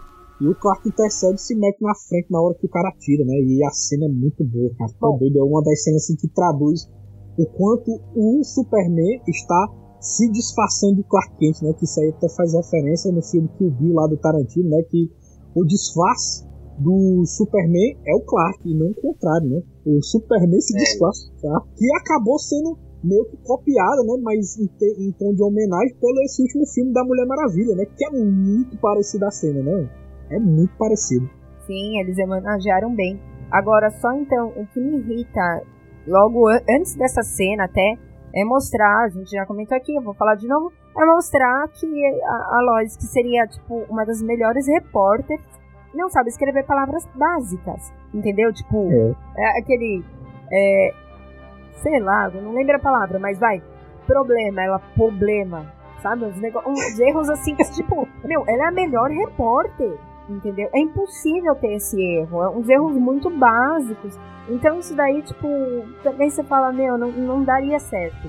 Por que, que vocês acham que quando o Clark se mudou pra Metrópolis, ele vendo os problemas de assalto e tudo mais, ele só se tornou Superman naquela cena do helicóptero? Tipo, parecia que foi uns dias depois mesmo, assim. Ah, vou virar Superman agora, entendeu? Já já tava com a roupa, né? Mas É verdade, é uma coisa que a gente tem que falar também, Bruno, que eles escolheram uma ótima cena, tentaram reprisar essa cena no filme Superman O Retorno, né? Que é a cena do avião, aí trocaram o helicóptero por um avião, né? E a cena do Superman Retorno, ela é muito grandiosa, tem uns efeitos especiais incríveis, mas essa cena do helicóptero vocês têm que admitir, cara. Tá bem feita até hoje, eu ainda eu, eu fiquei admirado Sim, tá. como eles improvisaram Tá, bem tá. a- a- o, o efeito prático, cara, do helicóptero ficou muito bom, bicho, aquilo ali, dele, dele aparecendo e salvando ela. Eu acho que ele tava se preparando para aparecer como Salvador da Terra, mas eu acho que ele tava esperando um momento chave. E como ele viu que ela tava precisando de ajuda e seria um negócio que exigia muito o poder dele, foi que ele se manifestou. Eu achei um momento corretíssimo dele aparecer pela primeira vez. É tanto que, que a cena que ele salva ela do helicóptero, ele, ele acaba pousando, né? E o pessoal tudo agradecendo ele, a multidão toda empolvorosa, agradecendo tudo. Eu gostei demais dessa cena e eu achei que tá, tá bem feita até hoje, ao contrário das primeiras cenas do início do filme, cara. Essa cena do helicóptero, cara, tá muito boa. A Carol que é mais crítica, que eu quero saber a opinião dela, que é mais Então crítica tá, mas- especial, cara. Vamos O lá, vamos achou? A minha crítica é o seguinte, ela já tava gritando fazia tempo, entendeu? Uhum. Aí o Clark, ele sai de boa do negócio, aí ele olha, aí ele o- pega o chapéu dela, acho que é o chapéu, aí ele É, olha, que cai, ele, né? nossa, caramba, ela está em perigo. Cara, ele tem super audição. Aí ele pega, ah, eu vou procurar um lugar pra me trocar. Aí ele vai lá, se troca correndo, aí ele... Meu, correndo devagarzinho, né? é, é muito devagar, sabe? É um negócio assim que a gente sabe que ele sendo super, ele já teria escutado ela gritando fazia muito tempo, cara. Então, assim, a cena de efeito especial re- realmente melhora. Eu acho que eu vou apanhar das pessoas. Mas tudo bem, gente. Não, perfeita, perfeita Não, não, não. mas pra, pra, pra aquela época ali, eu acho que ela tava muito, muito além, viu? Eu, Não, rapaz, eu o esperava efeito realmente melhorou. absurda. Mas o que, eu, o que me irrita é isso, sabe? Assim, como assim ele vai demorar tanto pra ir salvá-la? E ainda ele sobe devagarzinho, assim, né? Na hora do voo é devagarzinho, aí tudo devagar, aí você fala, meu. É só, só completar uma coisa, é que assim, o Tio até fala de visão da época, é que assim, o filme, você não dá pra pedir a lógica de um filme realmente real, entendeu? Ele tem essas besteirinhas assim, alguma coisa, mas a gente não. Parando pra pensar agora, tem muita cena que é assim, ah, não faz sentido ele ter feito isso, como a cena de jogar pedra, não faz sentido um bocado de coisa. Mas é aquela, aquela preparação pro herói, não sei o que, vendo, ah, porque eu tô no personagem ainda. Ele meio que, você meio que tem que abstrair que ele tem a superação é, nesse momento. É, suspensão, é suspensão de é. descrença. Tipo, é, é, é tipo isso. que eu penso. Rapaz, eu também vi essa cena, cara, eu também estranhei, mas eu pensei assim, não, mas a super audição dele é focada. Ele vai usar ela quando ele foca. Eu pensei também assim, até que o Smallville até brinca com isso, que ele tem que aprender a focar a super audição para ele ouvir no canto que ele quer. Entendeu? Então eu acho que é nesse sentido. Entendeu? Se ele estiver concentrado, ele consegue ouvir em grande distância, né? Uhum. Ou se ele tiver um sinal próprio para frequência da audição dele, né? Que é o que o Lex também descobriu, que eu também vou fazer papel da Carol, que é foda o Lex ter descoberto essa frequência que só o Superman ouve, né? Como é que ele descobriu isso aí, mano? É suspensão de descrença total também, né? É, isso aí é, é foda. Tava lá no livro, tava lá no livro. É. mas assim, mas falando da cena do helicóptero é perfeita mesmo, cara. É aquela cena que você apresenta o filme com essa cena, entendeu? Tem que estar, tá, uhum. sei lá, um pouquinho no trailer e tal. Tá no trailer, não, tá no tá trailer, mano. Tá no trailer. Ah, tá no... E, outra coisa, e outra coisa que eu achei legal é que quando ele pega o helicóptero, meio que tudo ao redor dele fica. É como se a gravidade se alterasse ao redor dele, né? Porque é um dos poderes dos plutonianos, né? Ele consegue alterar a gravidade para manipular o voo, né? E é o que acontece. O helicóptero fica mais leve, a loja fica mais leve, tudo ao redor dele fica mais leve. Eu acho que a cena ficou muito boa, bicho. Pra mim é uma das melhores cenas do filme, essa cena aí. Bom, e aí partindo, uhum. a gente tem mais algumas cenas com o Lex, né? Que aí é os momentos que a gente já até comentou, vai, que ele descobre o problema lá do Clark da audição dele, que é no momento que ele vai chamar, né? E assim, através dessa frequência aí que ele consegue chamar o Clark. E aí ele explica todo o plano pro Clark, assim, modo de boa, entendeu? Ah, mas não, mas lembrando que é, um pouquinho antes. Tem a é, entrevista primeiro. Ah, e tem entrevista, esqueci, esqueci. É, que tem todo aquele clima romântico, né? Porque o Clark, como ele, como ele é fazendeiro, como ele é humilde, o cara não teve muito contato com mulheres, né? A boa parte da vida dele é só adolescência, que ele era louco pela Lana. Sim, ainda não era atriz de Smallville, né? Nesse filme. É, ainda não, é, ainda não era Marta, né? Ainda não era Marta de Smallville. Porque a Marta de Smallville só aparece no filme 3, que é o pior da franquia, que eu acho. Sim, aí continuando, né? A gente vê a Lois, a Lois se encontrando com ele pela primeira vez, né? Porque ela pega uma entrevista com ele e tal, e, e acaba conseguindo. E eu nem lembro como é que ela consegue essa entrevista, mano. Eu, eu nem lembro como é que ela consegue, ó. Ele manda um bilhetinho pra ela. Assim, ah, porque é o cara lá, o chefe, fala: Ah, eu quero que vocês consigam uma entrevista, não sei o quê. Aí ele manda um bilhetinho. Aí é nessa entrevista que ela descobre, né, que ele não pode ver através de chumbo, né? Que ela fica, que ela fica perguntando pra ele qual é a cor da calcinha dela mesmo. Essa cena, essa cena é foda, né? Porque qual é a cor da minha calcinha? Não sei o que, não sei o que. Ele fica, meio errado, mas acaba respondendo, né? É, ele não consegue responder de primeiro porque ela tava atrás do da jardineira, né? Que é de chumbo, né? Aí quando ela sai, ele acaba respondendo. Tá? Eu achei bem legal essa cena dos dois, assim. Eu só achei estranho porque a Lois, ela acabou ficando muito, como é que se diz? Bobinha, né? Mas eu acho que é justificável em alguns pontos, porque a personagem, eu acho que ela vê o, o, Superman como um deus, né? Como se fosse um deus é, grego. Ela tava totalmente beleza, né? ela tava com, é. ela tava com vergonha ali. Ali passou bem. Isso aí foi, passou pra mim, que cara. vergonha, tipo, ela tava que, querendo... É tipo a Carol na frente do, do Caldrogo, entendeu? Tipo a Carol na frente do cara que farrou a cobra lá, como é o nome? O Mamô, né? Como é, é que a Carol não Momoa, Jason Momoa, é isso aí. É, ei, ei, Carol, é, é dita essa parte e bota na frente do Bruno, né? Aí ela, ela pensando, só que não. Né? É. Mas então, o que me irrita nessa cena é exatamente isso, entendeu? Ela literalmente se abrindo assim, tipo, ah, faça o que você quiser comigo. Ai meu Deus, você é um deus grego. É muito forçado isso, entendeu? Essa relação dos dois. É muito forçado. Mas, mas, mas essa cena eu posso tirar algo bom, que é a cena do voo dos dois, cara. É muito romântica aquela cena ali. A gente não falou também, mas ela meio que ela se, se apaixonou, gostou do Superman, da figura do Superman, desde a primeira vez que ela viu. Ali foi amor à primeira vista, praticamente, viu? Mas tem até essa coisa de Hollywood que a mulher se apaixona por aquele cara que salva ela, entendeu? É verdade, é verdade, eu já ia falar isso. É um clichêzão gigantesco que tem na maioria dos filmes, principalmente de herói, né? A mocinha se apaixonar pelo, pelo herói que salvou a vida dela. Principalmente que salvou a vida dela, né? Isso aí já, já é clássico, né? Mas clássico também é o plano do vilão, né, Carol?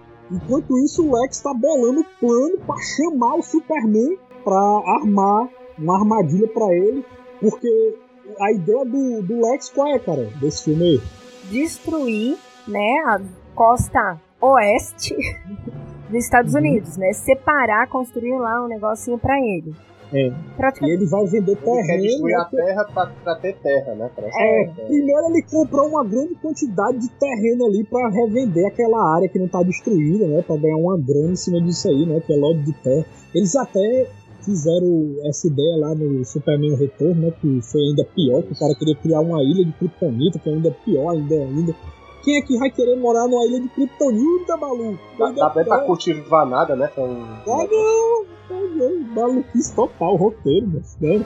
Ele roubou mísseis, né? Ele faz uma missão pra roubar é... mísseis. Ai, caramba, é tão. Também é tão forçado. Gente, exército americano com meia dúzia, com míssel, tipo, que vai destruir. O míssel destrói tudo sozinho. Meia dúzia de carinha lá cuidando de um puta míssel. Cara. tipo, não, né?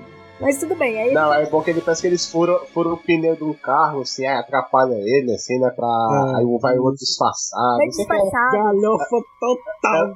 Não, eles fizeram lá, vocês não lembram. Eles colocaram o que lá? A senhorita Techmaster lá, meio que parecia que tomou um. fez um acidente lá no chão, ela se jogada no chão. É, tudo, é que assim, tem, tem duas vezes. Não. Tem a vez que, tipo, é. não dá certo, aí ele vira pro outro bobão lá. Nossa, você não conseguiu ativar o míssil. É, vamos ter que fazer faltou de novo. Um número. Faltou, é, ele, faltou ele... um número. Você não acertou o um número. Vamos fazer ele de novo. no braço, ele botou no braço, tava apagado. Meu! Aí eles vão lá de novo. Eu só lembro assim. A, a menina entra atrás do caminhão que, meu, aonde, aonde um super míssel ia estar sem nenhum cuidado, né? Ia ser facinho. Carol, Carol ali antes do 11 de setembro, o pessoal ia na dor. É, é verdade. Mas beleza. E aí eles roubam esse míssil e aí o Lex, o que, que ele faz? Ele fala pro Super, olha, eu vou atirar aqui. Eu vou matar ou o pessoal, muita gente, ou. Ah, não, não é. Ele prende, né? O, o Superman. É, ele bota a Kryptonita. Não, porque ele, porque ele pensou assim, cara, ó, relembrando o roteiro, né? Ele pensou o seguinte: a única pessoa que impediu o plano dele era o Superman, entendeu? Porque ele já. A gente não falou, né? Mas o legal do filme também é que ele mostra vários vários feitos do Super-Homem até chegar nesse plano do Lex, né? Ver o Super-Homem lá salvando o gatinho, ver o Super-Homem prendendo bandidos, é, é, prendendo os bandidos também no navio, lembra que ele pega os bandidos no navio também? E vai fazendo vários, vários salvamentos, né? E a gente vai vendo a interação do Super-Homem e a forma que ele trata todo mundo bem, que ele sempre dá aquele sorrisozão de bondade, de esperança, né? Já o Lex, rapaz, o único cara que vai impedir meu plano é esse Super-Homem aí. Aí o Lex faz a pesquisa que a gente não vê, e descobre que o Super-Homem tem super audição através das, da reportagem da Lois. Porque agora me lembrei, galera, vou defender o Lex agora, viu? Ele pega todas as informações da reportagem da Lois e usa isso aí contra o Super-Homem. Ele vê que ele consegue ver através de chumbo, ele tem fraqueza com kryptonita, com várias coisas. Não, não, não, não. O Superman nem sabia que tinha fraqueza com kryptonita, não. Na é reportagem. A do chumbo, é. Beleza. E da frequência, não lembro também se ela, ele fala, ah, eu escuto na frequência tal também não. O Lex vai pesquisar sobre Krypton, é, é, é tudo pela entrevista. Mas Aí onde é que tem livro de Krypton, macho? Krypton lá no outro lado da galáxia tem um livro que pesquisa sobre Krypton no Google.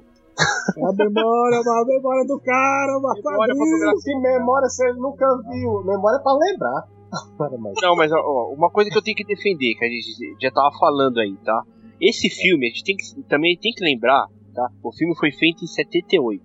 Os Estados Unidos, voltando até o que a Carol falou aí do exército, a gente tem que entender também que isso daí foi uma crítica do diretor Richard Donner, foi uma crítica que ele fez também sobre esse filme, porque muita gente esqueceu, só que o que? 78 tinha feito três anos depois que os Estados Unidos tinha acabado de ser enxotado, ter perdido a guerra do Vietnã.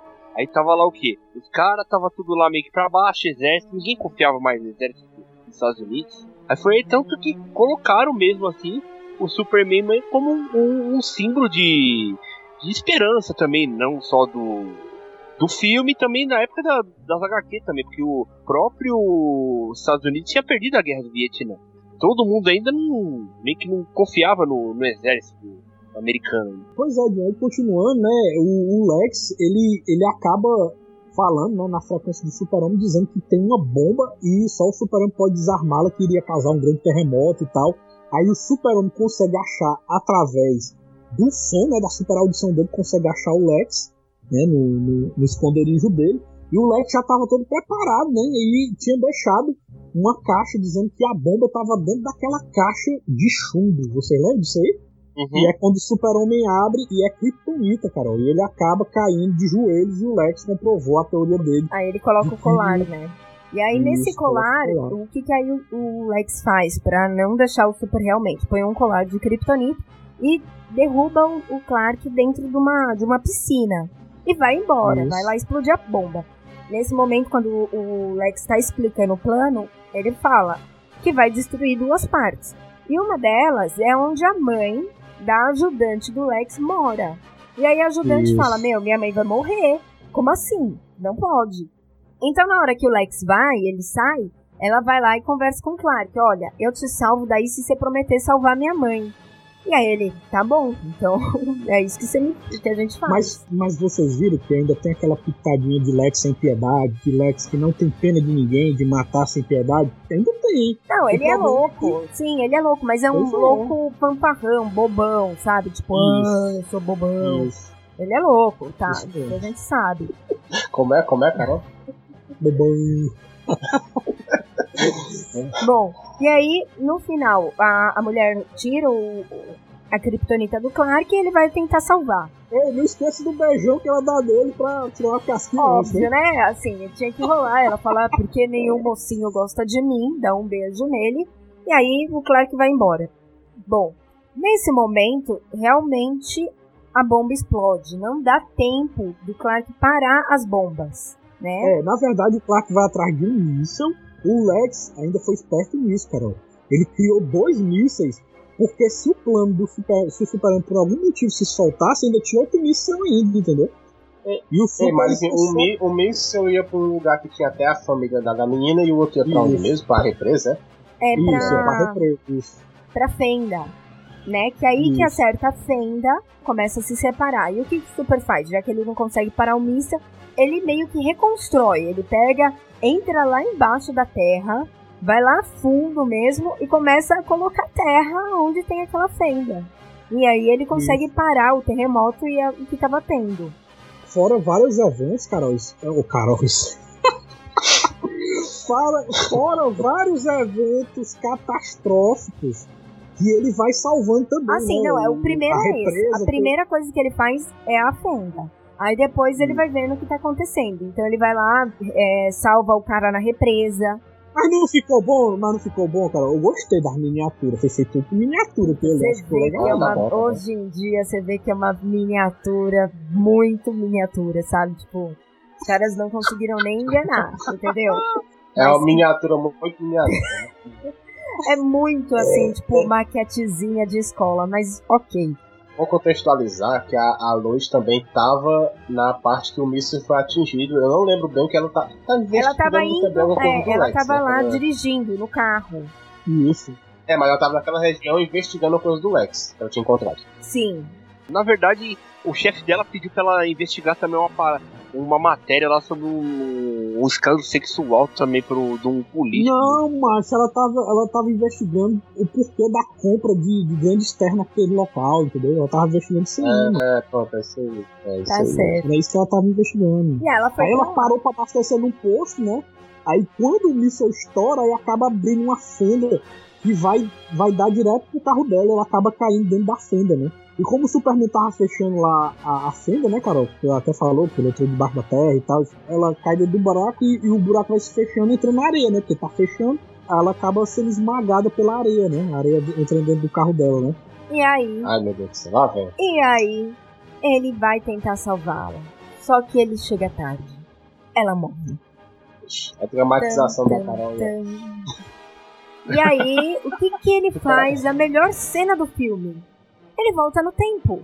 Ele, ele dá um gritozão doideira, cara. Putaço, velho. Putaço mesmo. Eu, vixi, doido. Aí o cara tá. tá, tá. Sim. O filme, ele vinha martelando é, frases que o Joel falava. Tem frase na parte da nave, quando ele tá bebê, que o bebê não escuta, mas tudo bem, tá lá falando a viagem inteira, frases lá ensinando o menino.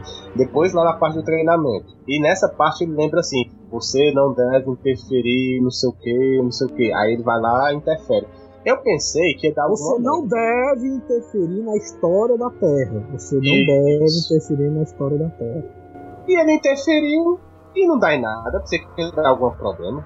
É. Qual é a lição dele? Mas, Bruno, de todo jeito, se a gente parar pra pensar, o fato dele estar ajudando os habitantes da Terra, ele tá interferindo na história da Terra. Como que ele interfere? Então tá, tudo bem, ele tira a luz, ele olha, ele dá o grito, e ele pega e começa a girar, girar, girar, girar, loucamente em volta da Terra. Aí ele começa a criar vários terremotos, vários maremotos, e a Terra se autodestrói devido a esse efeito devastador que ele faz, virando a- fazendo a Terra girar ao contrário, né? Mas como o filme tem o Deus Ex Machina dele, né? Ele acaba voltando no tempo, né? Quando volta Sim. tempo. Ele volta no tempo. Não, e o invocado, Carol, é que ele primeiro faz a Terra girar ao contrário, aí gira, gira ao contrário várias vezes, aí depois ele volta, ele volta a, a fazer a Terra voltar a rodar ao normal. Aí nesse que ele volta depois, ele encaixa exatamente no tempo antes da Lois morrer pra salvar ela e encontrar ela no carro, né? Vocês viram o furo de roteiro aí? Porque assim, ele volta no tempo, mas o, ele não impede o segundo míssil. O míssil continua ativo. E deveria continuar o terremoto e ele meio que conseguir parar as coisas. Mas quando ele volta, tá tudo bem, entendeu? Ele vai lá, é, viu que a luz tá bem e não mostra o que aconteceu assim com o É segundo míssil. verdade. Simplesmente o segundo míssil sumiu. Dil Corleone, por favor, defenda essa parte do roteiro aí, por favor, Dil. Não, não é que É. não é defender, eu também acho que é, que é bizarro, cara, essa cena aí, meio que. É, na verdade, essa cena aí, que fala o Deus Ex Machina que o tá falando aí, cara, mano, pra mim é, é uma das partes que eu não, que eu não gosto do filme, cara. Meio que é o Superman ele voltando no tempo pra salvar a Lois aí. Não, be- beleza, legal pro Superman, mas eu acho que não ficou legal no próprio filme, cara. Acho que devia ter, sei lá, feito um- uma outra cena do. um outro esquema, cara, sei lá. Pra poder Eu salvar posso a fazer uma Lois, analogia aqui, tio? Pode fazer, pode fazer. Eu acho que essa cena é uma coisa que o pessoal fala que é desnecessário, da mesma forma que falaram que era desnecessário o Superman matar o Zod no Homem de Aço. Ele fala assim, podia muito bem no Homem de Aço, todos os kryptonianos, inclusive o Zod, ser sugado pelo aquele negócio e pronto, o mundo acabou e ficou todo mundo feliz. Essa é uma solução fácil. Outra solução fácil era o Superman salvar a Lois lá, normal, claro, conseguir salvar a tempo, entendeu? Aí os dois diretores, no caso, colocaram um negócio pra complicar, assim, que não precisava ter, entendeu? Eu acho que, assim, na- nessa época nos quadrinhos, o Superman voltava no tempo, parecia que tava trocando de roupa. Até que eu vou ali o dinossauro, vai pro futuro, vai pro passado, voando simplesmente. Eu não Cara, se eu não sabia fazer disso. Eu não sabia disso, tá ligado? É, É, ele- ele- do nada, tanto, é ele, tanto ele quanto a Supergirl, né, Bruno? Fazia isso aí também. Todos os dois É. faziam isso. Eles voavam numa velocidade incrível, eles voltavam no tempo, entendeu? Mas é, fazer a Terra girar ao contrário e voltar no tempo ao bel prazer dele, assim, nesse sentido, não tinha não. Só tinha ele, ele e voltando no tempo, né? O Superman voltando no tempo. E não fazendo a Terra voltar Isso. no tempo, né? Mas é isso, acho que o filme termina aí, né? É, termina ele levando o Lex pra prisão junto com o Otis, né? E a senhorita Texback, ela é presa, eu nem lembro. Acho que ela não é presa não, mano. Não, ela some mesmo, sim. É, é, é. Superman, então tá beleza. Então é. Aí o filme acaba, né? Depois dele deixar o Lex na prisão, acaba ele, ele, ele voando lá na superfície da Terra, lá em cima, né?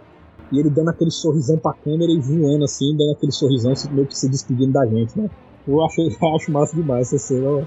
Não, eu também achei legal, cara. O final é, é até bacana, tudo só tirando essa parte da, da Terra aí é, é legalzinho o filme. Então eu acho que do filme é isso, né? Da história, todo mundo concorda que a gente conseguiu é, pegar mai- os maiores tópicos, né? Eu sei que não dá pra fazer o filme aqui, quem quiser também vai ter que assistir, né? Infelizmente é muita coisa pra comentar. Queria comentar um pouquinho sobre a trilha sonora, né? Que foi feita por ninguém mais, ninguém menos pelo John Williams, né? Então é um dos grandes trabalhos dele E é uma trilha super marcante. Isso não tem o que discutir. Eu acho que qualquer pessoa que escutar né, a música eu não vou cantar, então eu depois apoio aí no cast. Qualquer um que escuta essa trilha sabe do que a gente está falando, né? Sabe. Podemos, podemos concordar, Carol, que é a trilha mais marcante do Superman em todas as mídias até hoje? Ah, sim, isso. Não, Somebody Save Me também, hoje. vai. Como não, assim? Eu vou concordar com o Bruno aí, viu? Ele é meio fanboy em relação a esse negócio, mas eu vou concordar, viu? Não tem, eu acho que não tem trilha, tá? De super de filme de herói que vai chegar aos pés da trilha sonora do Superman. Não tem, não tem, tá ligado? Tipo, pode vir, todo mundo sabe que eu, eu gosto de outros filmes aí, de super-herói da Marvel, essas paradas, mas não tem como, cara. John Williams ali tava inspirado, e na verdade ele, como acho que ele é, que, inspirado ó, no trabalho que ele faz, né, cara? Porque um, Falar de John Williams não, não, tem como, aí é, é só as melhores trilhas sonoras de, de todos os tempos. Que o cara fez Jurassic Park, Star Wars, Superman, Indiana Jones, não, não, tem como, cara, não tem como. Ele e o John Williams é, é foda, o cara é foda.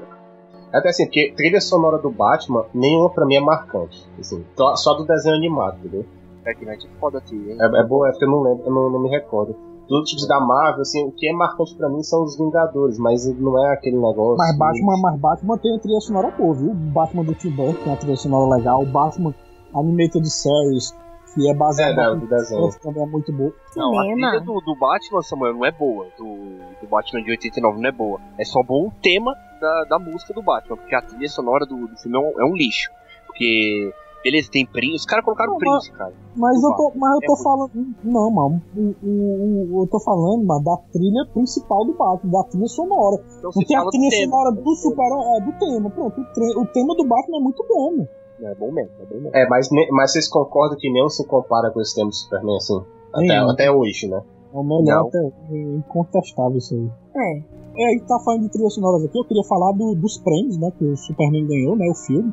Ele ganhou em 1979 Special Achievement Academy Awards. Ele ganhou também o prêmio Saturn Awards de melhor música. Ganhou o prêmio Hugo para melhor apresentação de personagem. O prêmio BAFTA de melhor ator, né? O Christopher Reeve, né? Ele ganhou também o prêmio BAFTA de melhor contribuição né, de filmes de heróis. E o Satellite Awards de melhor DVD em 2006. Olha só, depois de um tempo ele também ganhou esse prêmio também. Então, ele não tem Oscar, né? Mas ganhou um bocado de prêmio no Superman de 78. Hein? Eu queria aproveitar, Samuel, pegar a tua deixa. Você quiser falar um pouco da, do custo e do faturamento desse filme? Filmezão aqui, ó. Ó, ele custou de produção dele foi 55 milhões, né? E faturou nos Estados Unidos 134 milhões e no mundo inteiro 300 milhões o faturamento de Superman. Não, 300 foi o total. 300 foi o total. 300 é o total, é no mundo todo, né? 300 no mundo todo. Ah, Só nos Estados Unidos foi 134 milhões, né?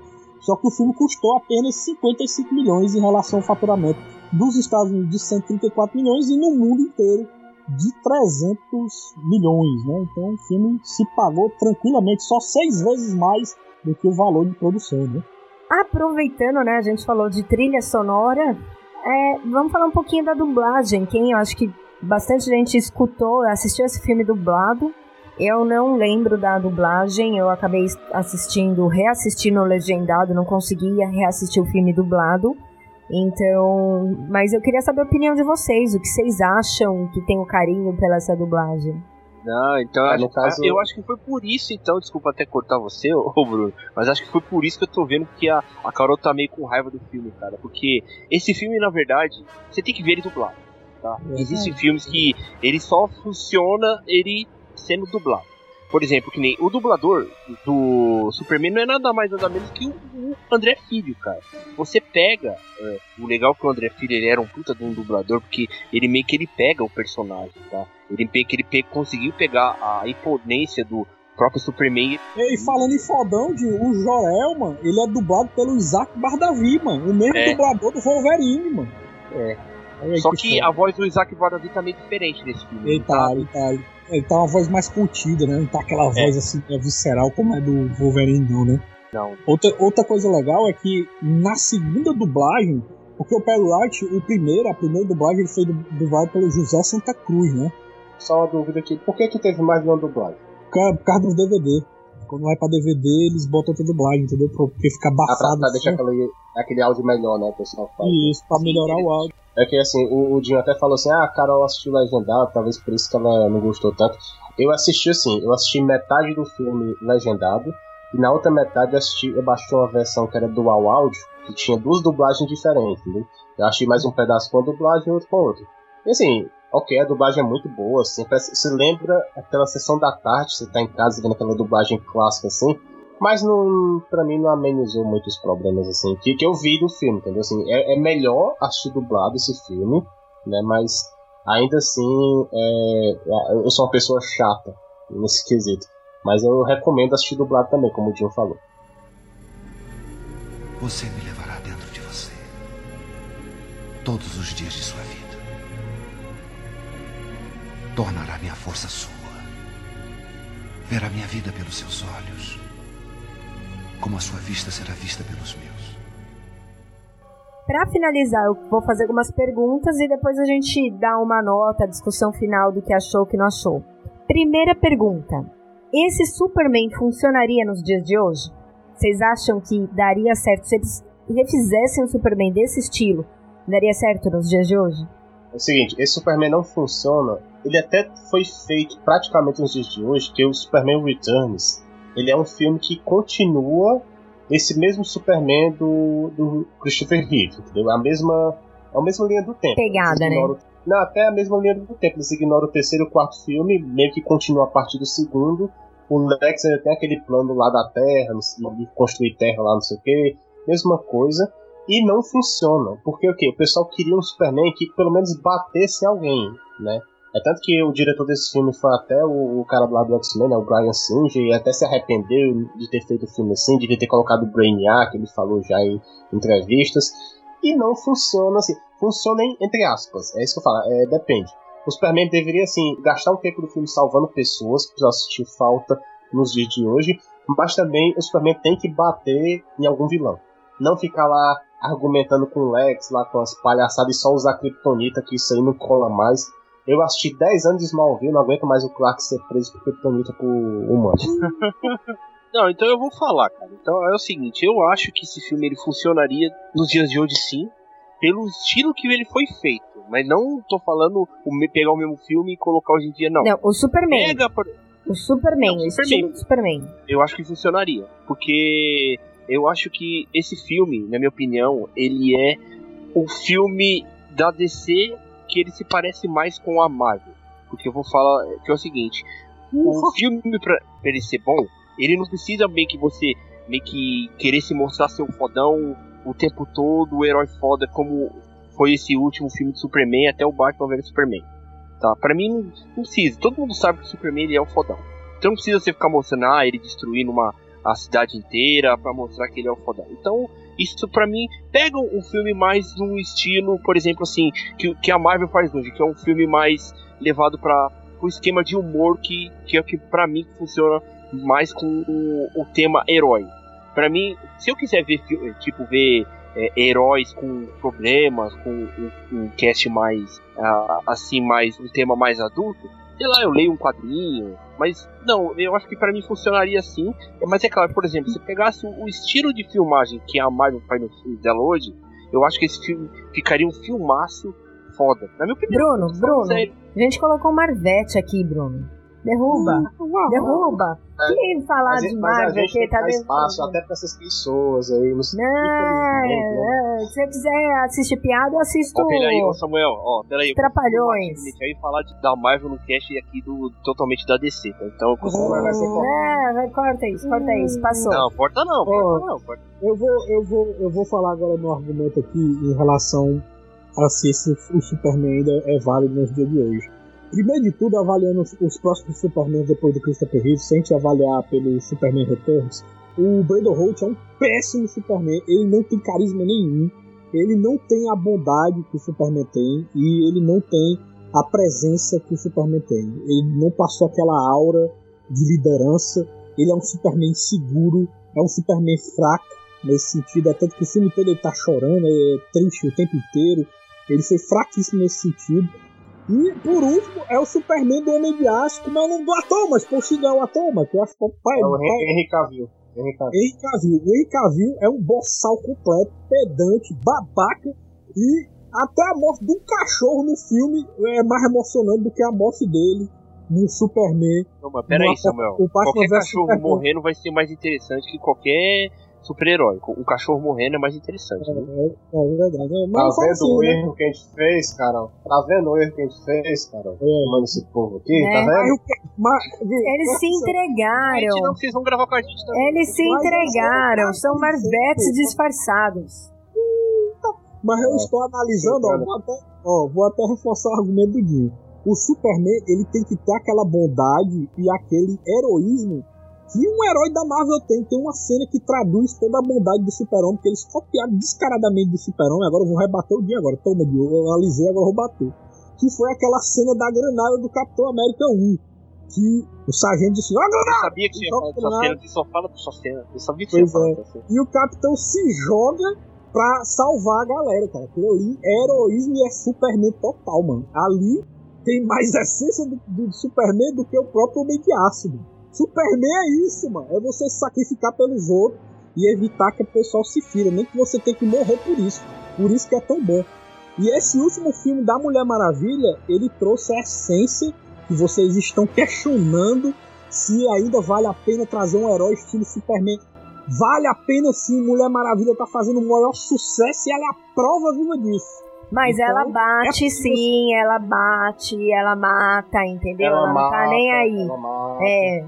Ela não é. Mas ela tipo, está sempre ali com a bondade e as É, se né? Vem não, vem não. Bom, eu queria saber de vocês qual que foi a sensação de assistir ou reassistir esse filme hoje, atualmente.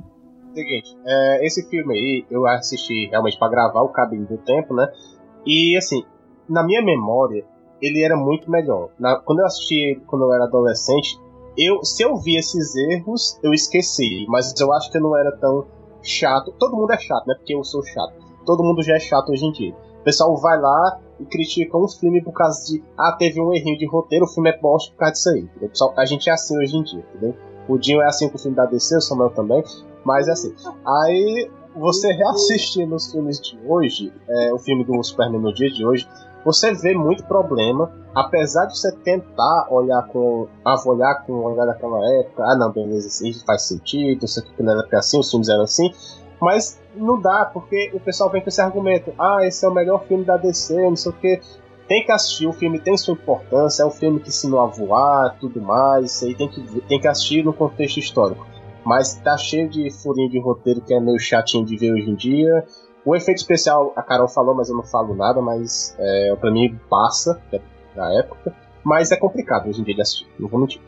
Olha aí, sendo bem sucinto na, na resposta, é, o começo, como eu já falei, já reforcei várias vezes, é o que mais me destruiu nesse filme, rapaz. Eu fiquei muito mal com esse começo, que é muito lento e cansativo.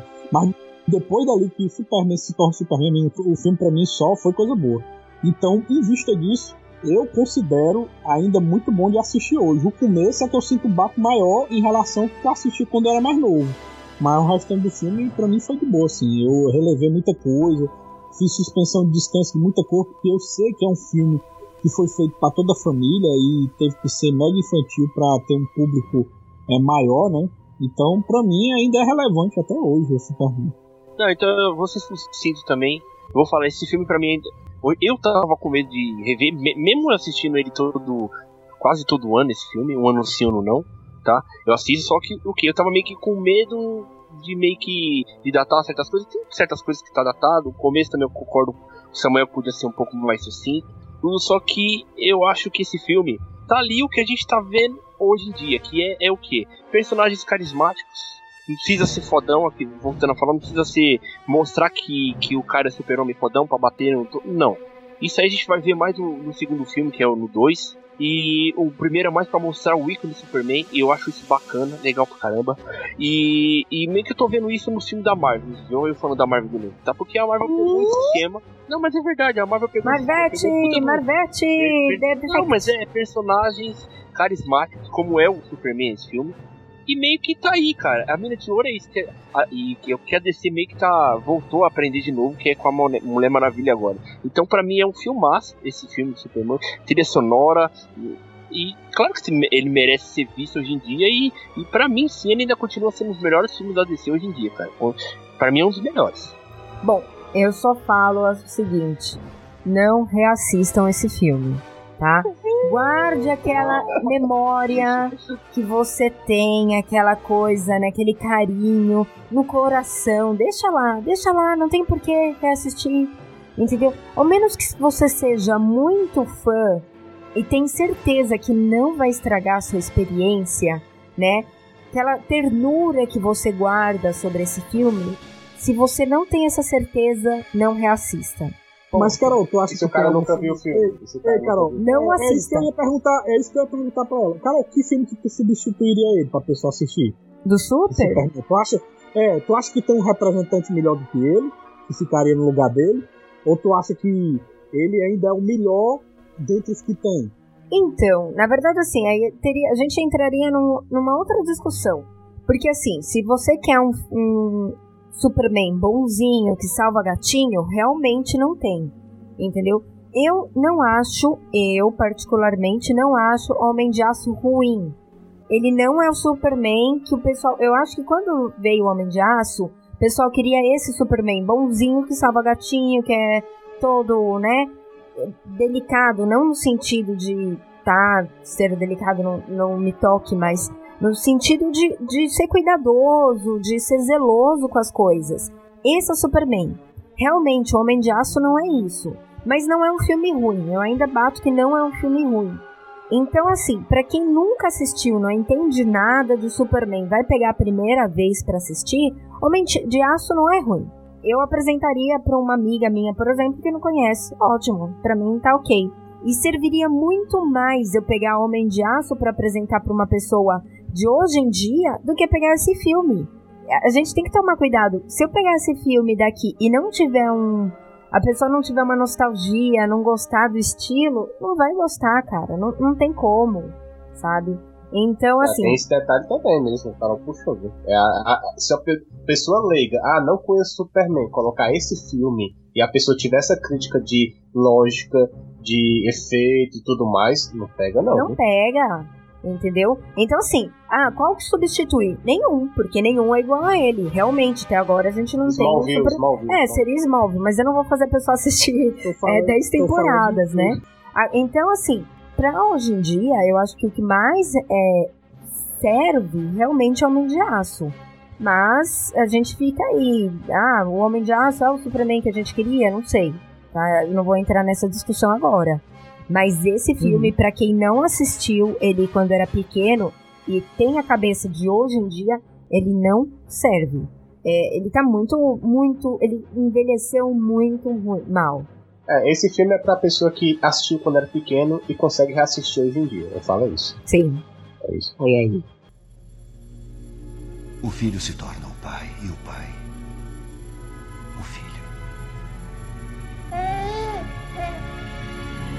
Isto é tudo que posso enviar com você. Vamos para as notas, que a gente adora dar notinhas vamos lá, aqui. Vamos, né? lá, vamos lá traduzir nossa alegria ou frustração em rever esse filme. Né?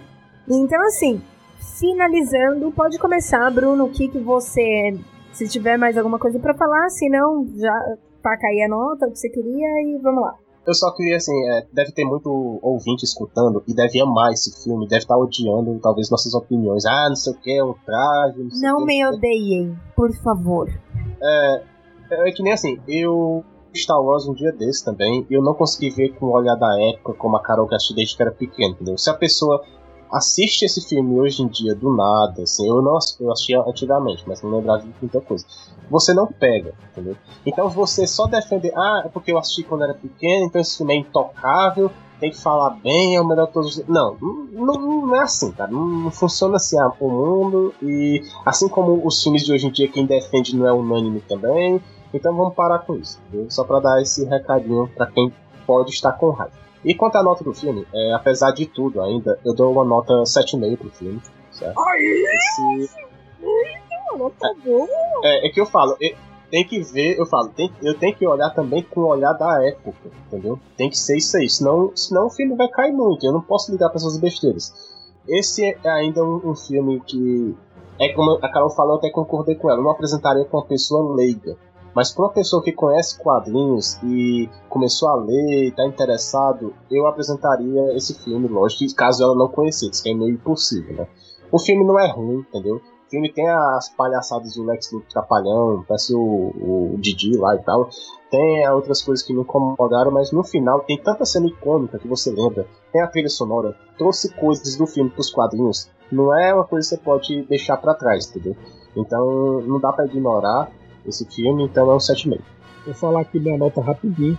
É, se eu tivesse lá no cabine, eu diria: ele merece ser lembrado e ser levado para o futuro, para as novas gerações conhecerem um exemplo de super-herói, onde todos os heróis meio que tentam ser ele, né? Tentam ser esse exemplo de heroísmo, esse exemplo de bondade, de esperança, e que tem esse carisma que ele tem, né? É um exemplo a ser seguido, né? E, como eu falei, né? O que mais me decepciona no filme é o começo, mas depois é o que me motiva mais é, é a aparição do Superman, como ele ajuda as pessoas e todo as lições de esperança e bondade que ele traz, e isso nem o filme até hoje conseguiu emular. Eu falo nem o filme, é realmente nem o filme mesmo. Nem o Capitão América que eu dei exemplo lá da Marvel conseguiu emular. O Capitão América ele só mostra o exemplo de bondade naquela hora. Depois ele não conseguiu mais emular isso do Super-Homem, cara. Então ele é um herói único nesse sentido a única que chegou perto, né, que eu tava falando de homens, né, foi a Mulher Maravilha que conseguiu emular essa bondade dele, é tanto que é um dos filmes da DC que tá mais fazendo sucesso agora e reflete isso de que ele é um exemplo de, dos filmes de heróis, né, então para mim é uma nota 8, né, 8 de 10 para Superman de 1978. Boa. Bom, vou falar que vocês sucinto, tentar ser sucinto, só que, não, é que eu, mas eu já falei a maioria das coisas, cara. Eu acho que, que nem eu falei, eu acho que não existe, hoje em dia, também não, não vai existir nunca mais um super-homem igual o Christopher Reeve, tá? Não, não, não, vai existir, na minha opinião. E, e, eu falo que esse filme hoje em dia, ele merece você ver. E se vier alguém, é, uma criança de 10 anos, é, vamos assistir um filme, não sei o que, eu mo mostraria de boa esse filme para ela, porque eu acho que ela tem que ver o melhor Superman de todos os tempos, que é o Christopher Reeve, uhum. sim, e não vai ter melhor hoje em dia. E, e, é que nem eu volto a dizer, pega todo mundo que faz filme de herói hoje em dia, meio que olhou para esse filme, olhou e falou assim, é isso que dá certo. Então, para mim esse filme, ele merece, como no cabelo, merece ser lembrado, é um filmaço, e eu vou dar uma nota 9. Ele só não é 10, por, por causa dos efeitos especiais que dá tudo. Cara, é um filmaço, é um filmaço. E ninguém pode falar que, que eu não gosto de filme da DC. Esse pra mim é o melhor filme da DC até hoje. Uhum. Bom, então só pra é, terminar aqui, né? Por exemplo, o Dinho falou: Ah, eu, eu apresentaria para uma criança. Talvez sim, para uma criança esse filme ainda pegue. Porque criança tem o lado lúdico, não vai se importar com efeito especial. Meu, criança assiste Peppa Pig, entendeu? Então, tipo, pra ela, sabe, não tem muito é, esses detalhes. Então, beleza. O que eu falo é, você pegar esse filme hoje como adulto e ir no cinema é, e assistir não, não vai servir, porque ele está muito datado. A gente já presta atenção em outras coisas. Então, por que, que esse filme serviu quando você assistiu há anos atrás? Porque você era criança, você era mais jovem, você não pegava nesses detalhes, entendeu? O filme não é ruim, mas ele ficou muito datado. É isso.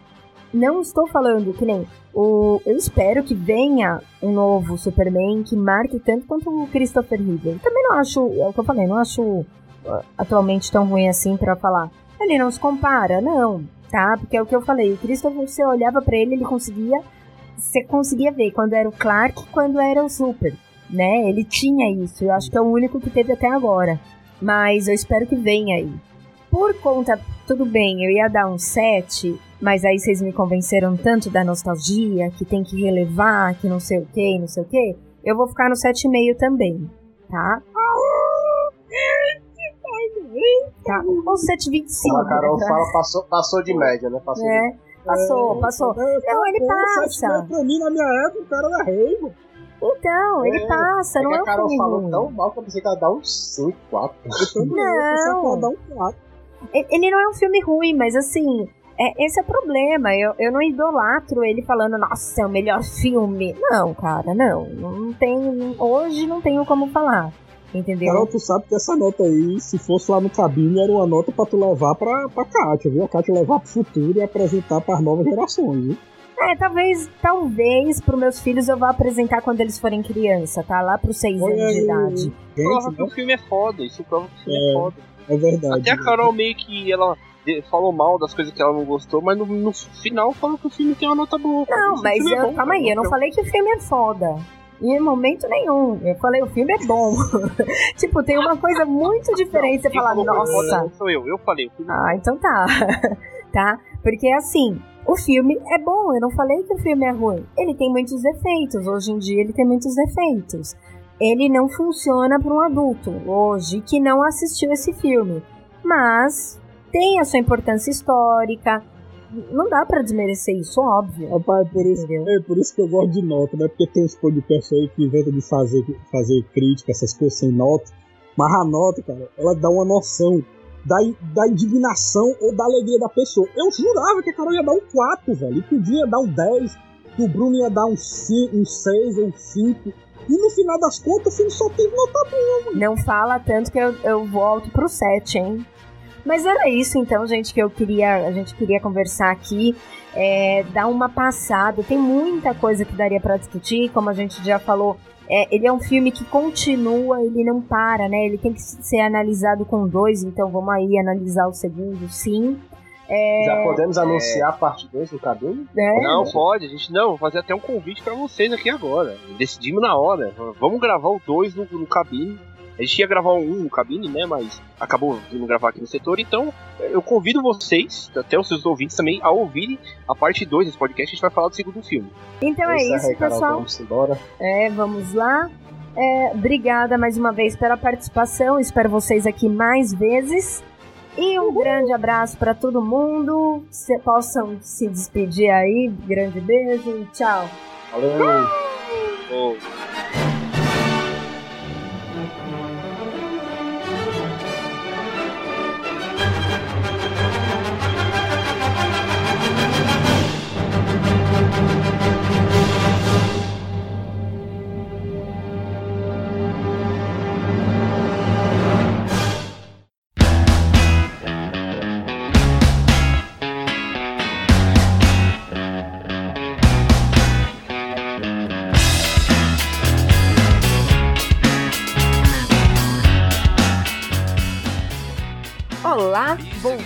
Então para a leitura de recados aqui e dessa vez, na verdade, vai ser leitura de recado, porque a gente não teve muitos recados, teve um, né? Não sei o que aconteceu com o povo que sumiu. Eu acho que é normal, né? Isso todo mundo fala, né? O pessoal vai subindo, vai deixando de comentar, mas é o seguinte, se vocês querem que tenha leitura, tem que ter recados, não tem como, né?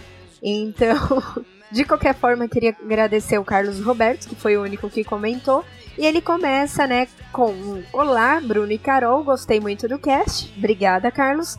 Ele pergunta aqui se a gente acha que pode ter um Injustice 3. É, eu não sei, eu acho que assim, eles vão demorar um pouco. Se for ter, eu acredito que sim. Vai tudo depender, né, de, de aceitação do 2, de fato o quanto eles arrecadarem, essas coisas, né? Eu não tenho esses dados, mas eu acredito que se o jogo é, for o que eles esperaram, né? Tiver o retorno que eles esperaram, acredito que sim, pode ter. Mas eu acho que vai demorar um pouco. Como eu comentei, eu achei o 2 muito continuação do 1, um, assim, para quem gosta desse tipo de jogo vale a pena, mas eu espero que se tiver o 3, tenha alguma inovação, não sei como isso seria, mas alguma inovação, porque para mim foi mais do mesmo, né? Vamos assim ser sinceros. Aí ele continua falando que a única coisa que ele não gostou foi as DLCs, porque, né, essa coisa que tem que ficar comprando.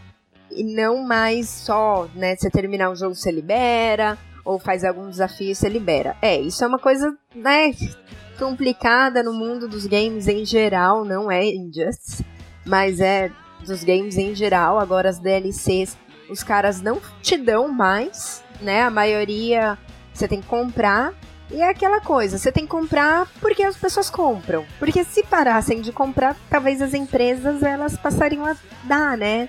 A, é, ou colocar num preço pelo menos justo. Foda é quando as pessoas cobram uma DLC quase o preço do jogo, meu. Não dá, né?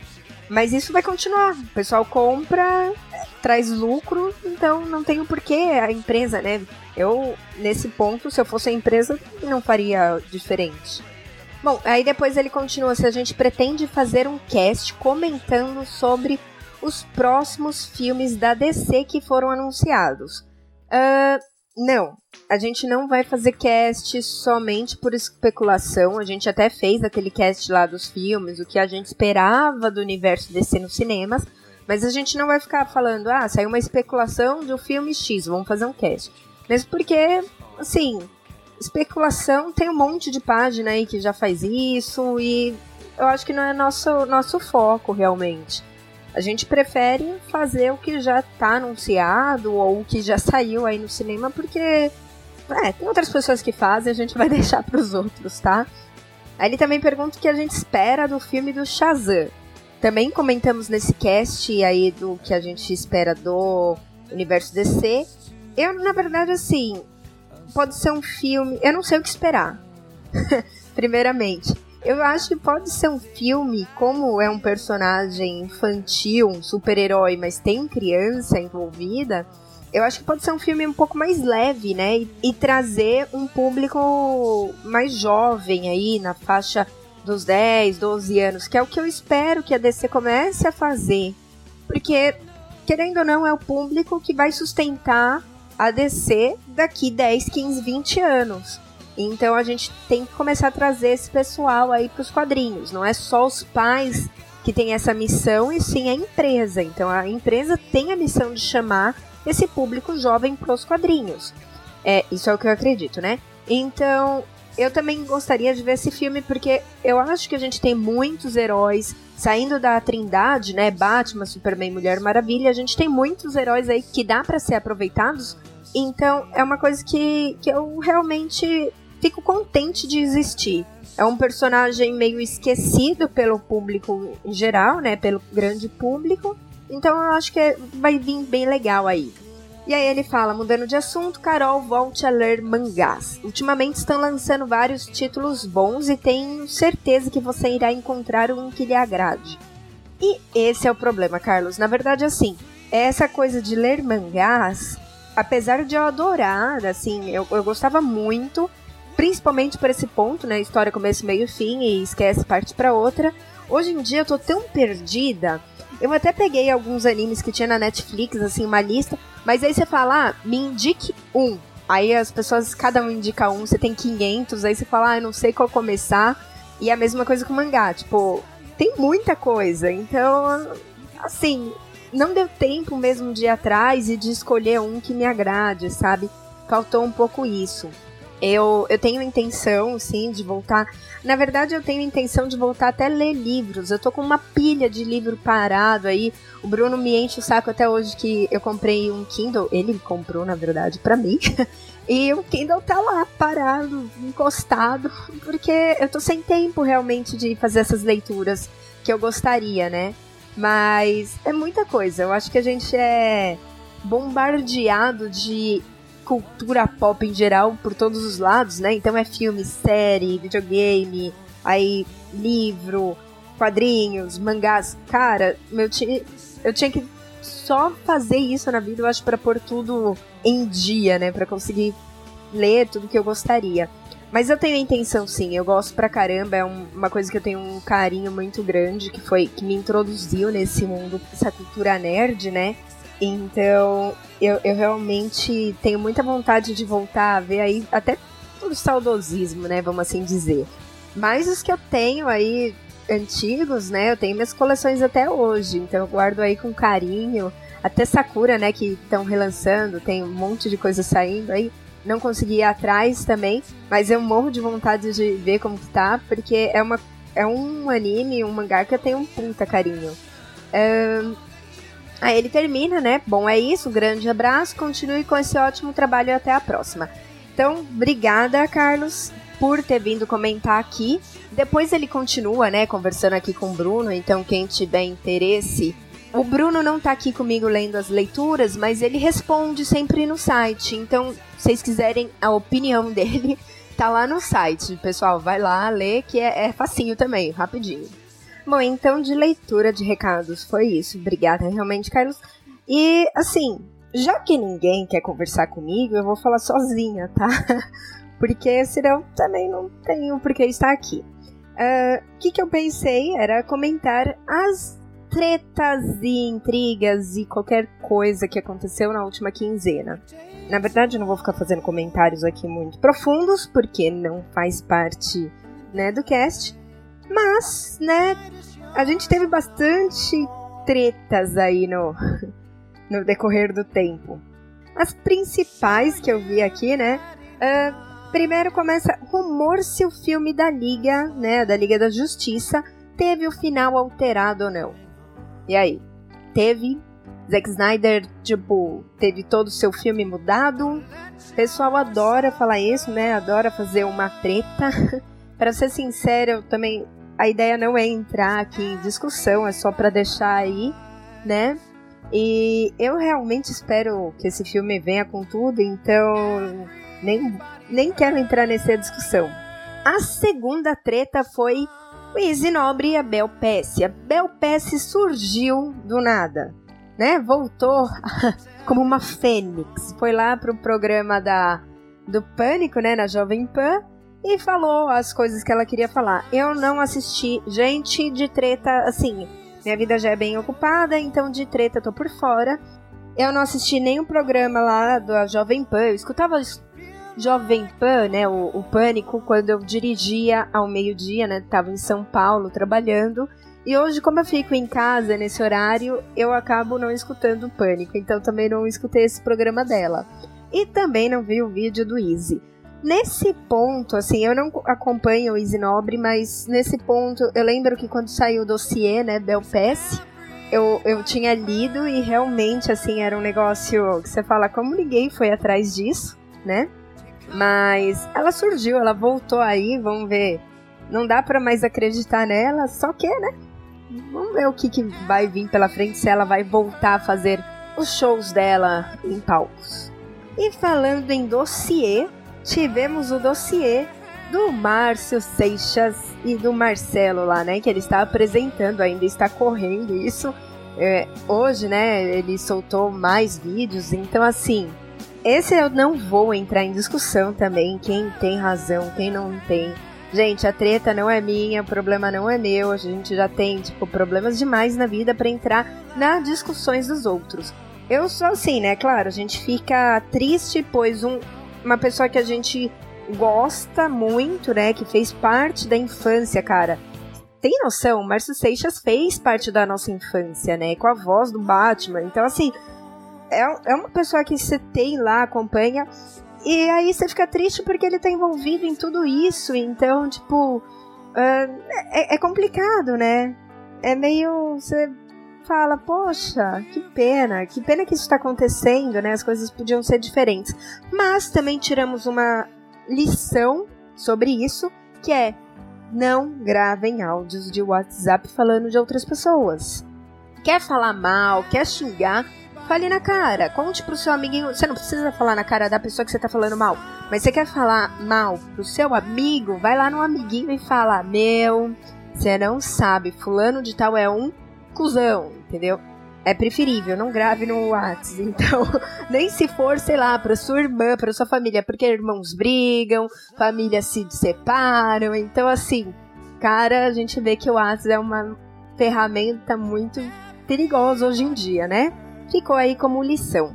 Agora, eu só peço, Wendel, por favor, né? O Wendel Bezerra, pra quem não conhece, também é um outro famoso aí, dos dubladores por favor, Wendell, não me decepcione também, tá? Então, assim, porque a nossa infância vai caindo, né?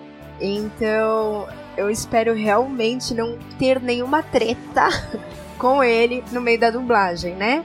Mas, de qualquer forma, tretas e tretas em meio artístico, tretas no meio profissional, tem um monte.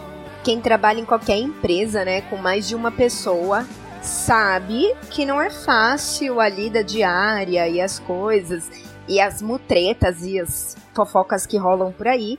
Mas eu peço então, Endel, por favor, não não não apareça com uma treta agora, tá? Senão vai ser muito chocante para todo mundo. É, é isso. De dublagem é isso. Depois também tivemos Menino do Acre volta. Meu, aí a gente descobre que o Menino do Acre tem 25 anos e ele volta bem na época do lançamento do livro dele. Tipo, tá, né? Meu, é, brasileiro adora umas coisas dessa, né? Que você fala, cara, quem conseguiu primeiro comprar o livro do Menino do Acre? Você comprou, por favor, tem outras coisas para fazer na vida do que eu ler o livro do Menino do Acre, mas beleza. E aí é muito falta do que fazer, né? Falta de notícia mesmo. Deram, puta, colocaram polícia, fizeram um monte de coisa e ele volta e tá tudo bem. Né? Mas beleza. Por último, temos a. Ainda que teve, né? De treta e essas coisas foram Emicida e os fãs do Batman. Quem que viu essa, né? Que foi que o Emicida falou mal do Batman, né? Comparou o Batman com o filho do do Ike Batista, e depois ele falou, né, que o Batman não tem nenhum poder, a, a, aquela merda não voa, não dispara raio com olho, e o poder do filho da puta é um privilégio branco, ou que nem o de vocês. E aí os fãs do morcego saíram, né, como assim? Quem é esse filho da puta falando mal do nosso herói? Outros já falaram que realmente, né? o Batman podia investir o dinheiro dele para tratar a. Eu tô lendo comentários, tá, gente? Porque eu tive que ler esse comentário do Emicida, óbvio que eu não ia lembrar tudo. E aí eu vou ler um que eu peguei aqui. O Batman podia investir o dinheiro dele para tratar a causa da criminalidade e tal, é, gerar mais empregos, melhorar a qualidade de vida das pessoas, mas ele se prende à ideia de vingança pela morte dos pais e socar bandidos nas ruas. Pois bem, eu também não vou entrar nessa treta, tá? Só deixei aqui, só comentando se isso é uma forma de se pensar ou não. Acho que, que vale o debate aí, então é uma coisa que a gente pode parar para pensar se o Batman é o Batman, se o Batman é só quadrinho, se a gente tem que levar isso pra vida real. É uma, é uma discussão muito interessante. Daria até um cast, né, eu acho. Que isso dá para comentar pra caramba, coisa pra caramba. Mas eu vou largar, então a intenção foi só falar das notícias da quinzena, né? As notícias tretas da quinzena, pra encher linguiça, vou ser sincera, porque como que ninguém me escreveu, eu tenho que encher linguiça, tá? Senão vai ficar uma leitura de e-mail de 5, 3 minutos, não compensa nem eu colocar aqui. Bom, falei. De qualquer forma, não esqueçam de compartilhar o cast, de ir lá no Instagram, curtirem as fotos no Instagram, de curtirem a página do setor, compartilhar as coisas lá da página e de estarem, óbvio, isso é o mais importante. Gente, o cast só existem porque vocês estão aqui e vocês fazem os downloads, vocês escutam, vocês comentam. Então, estarem aqui com a gente é muito importante, tá? Não esqueçam disso. E obrigada por quem me acompanhou até aqui. Um grande abraço, um grande beijo e até daqui 15 dias.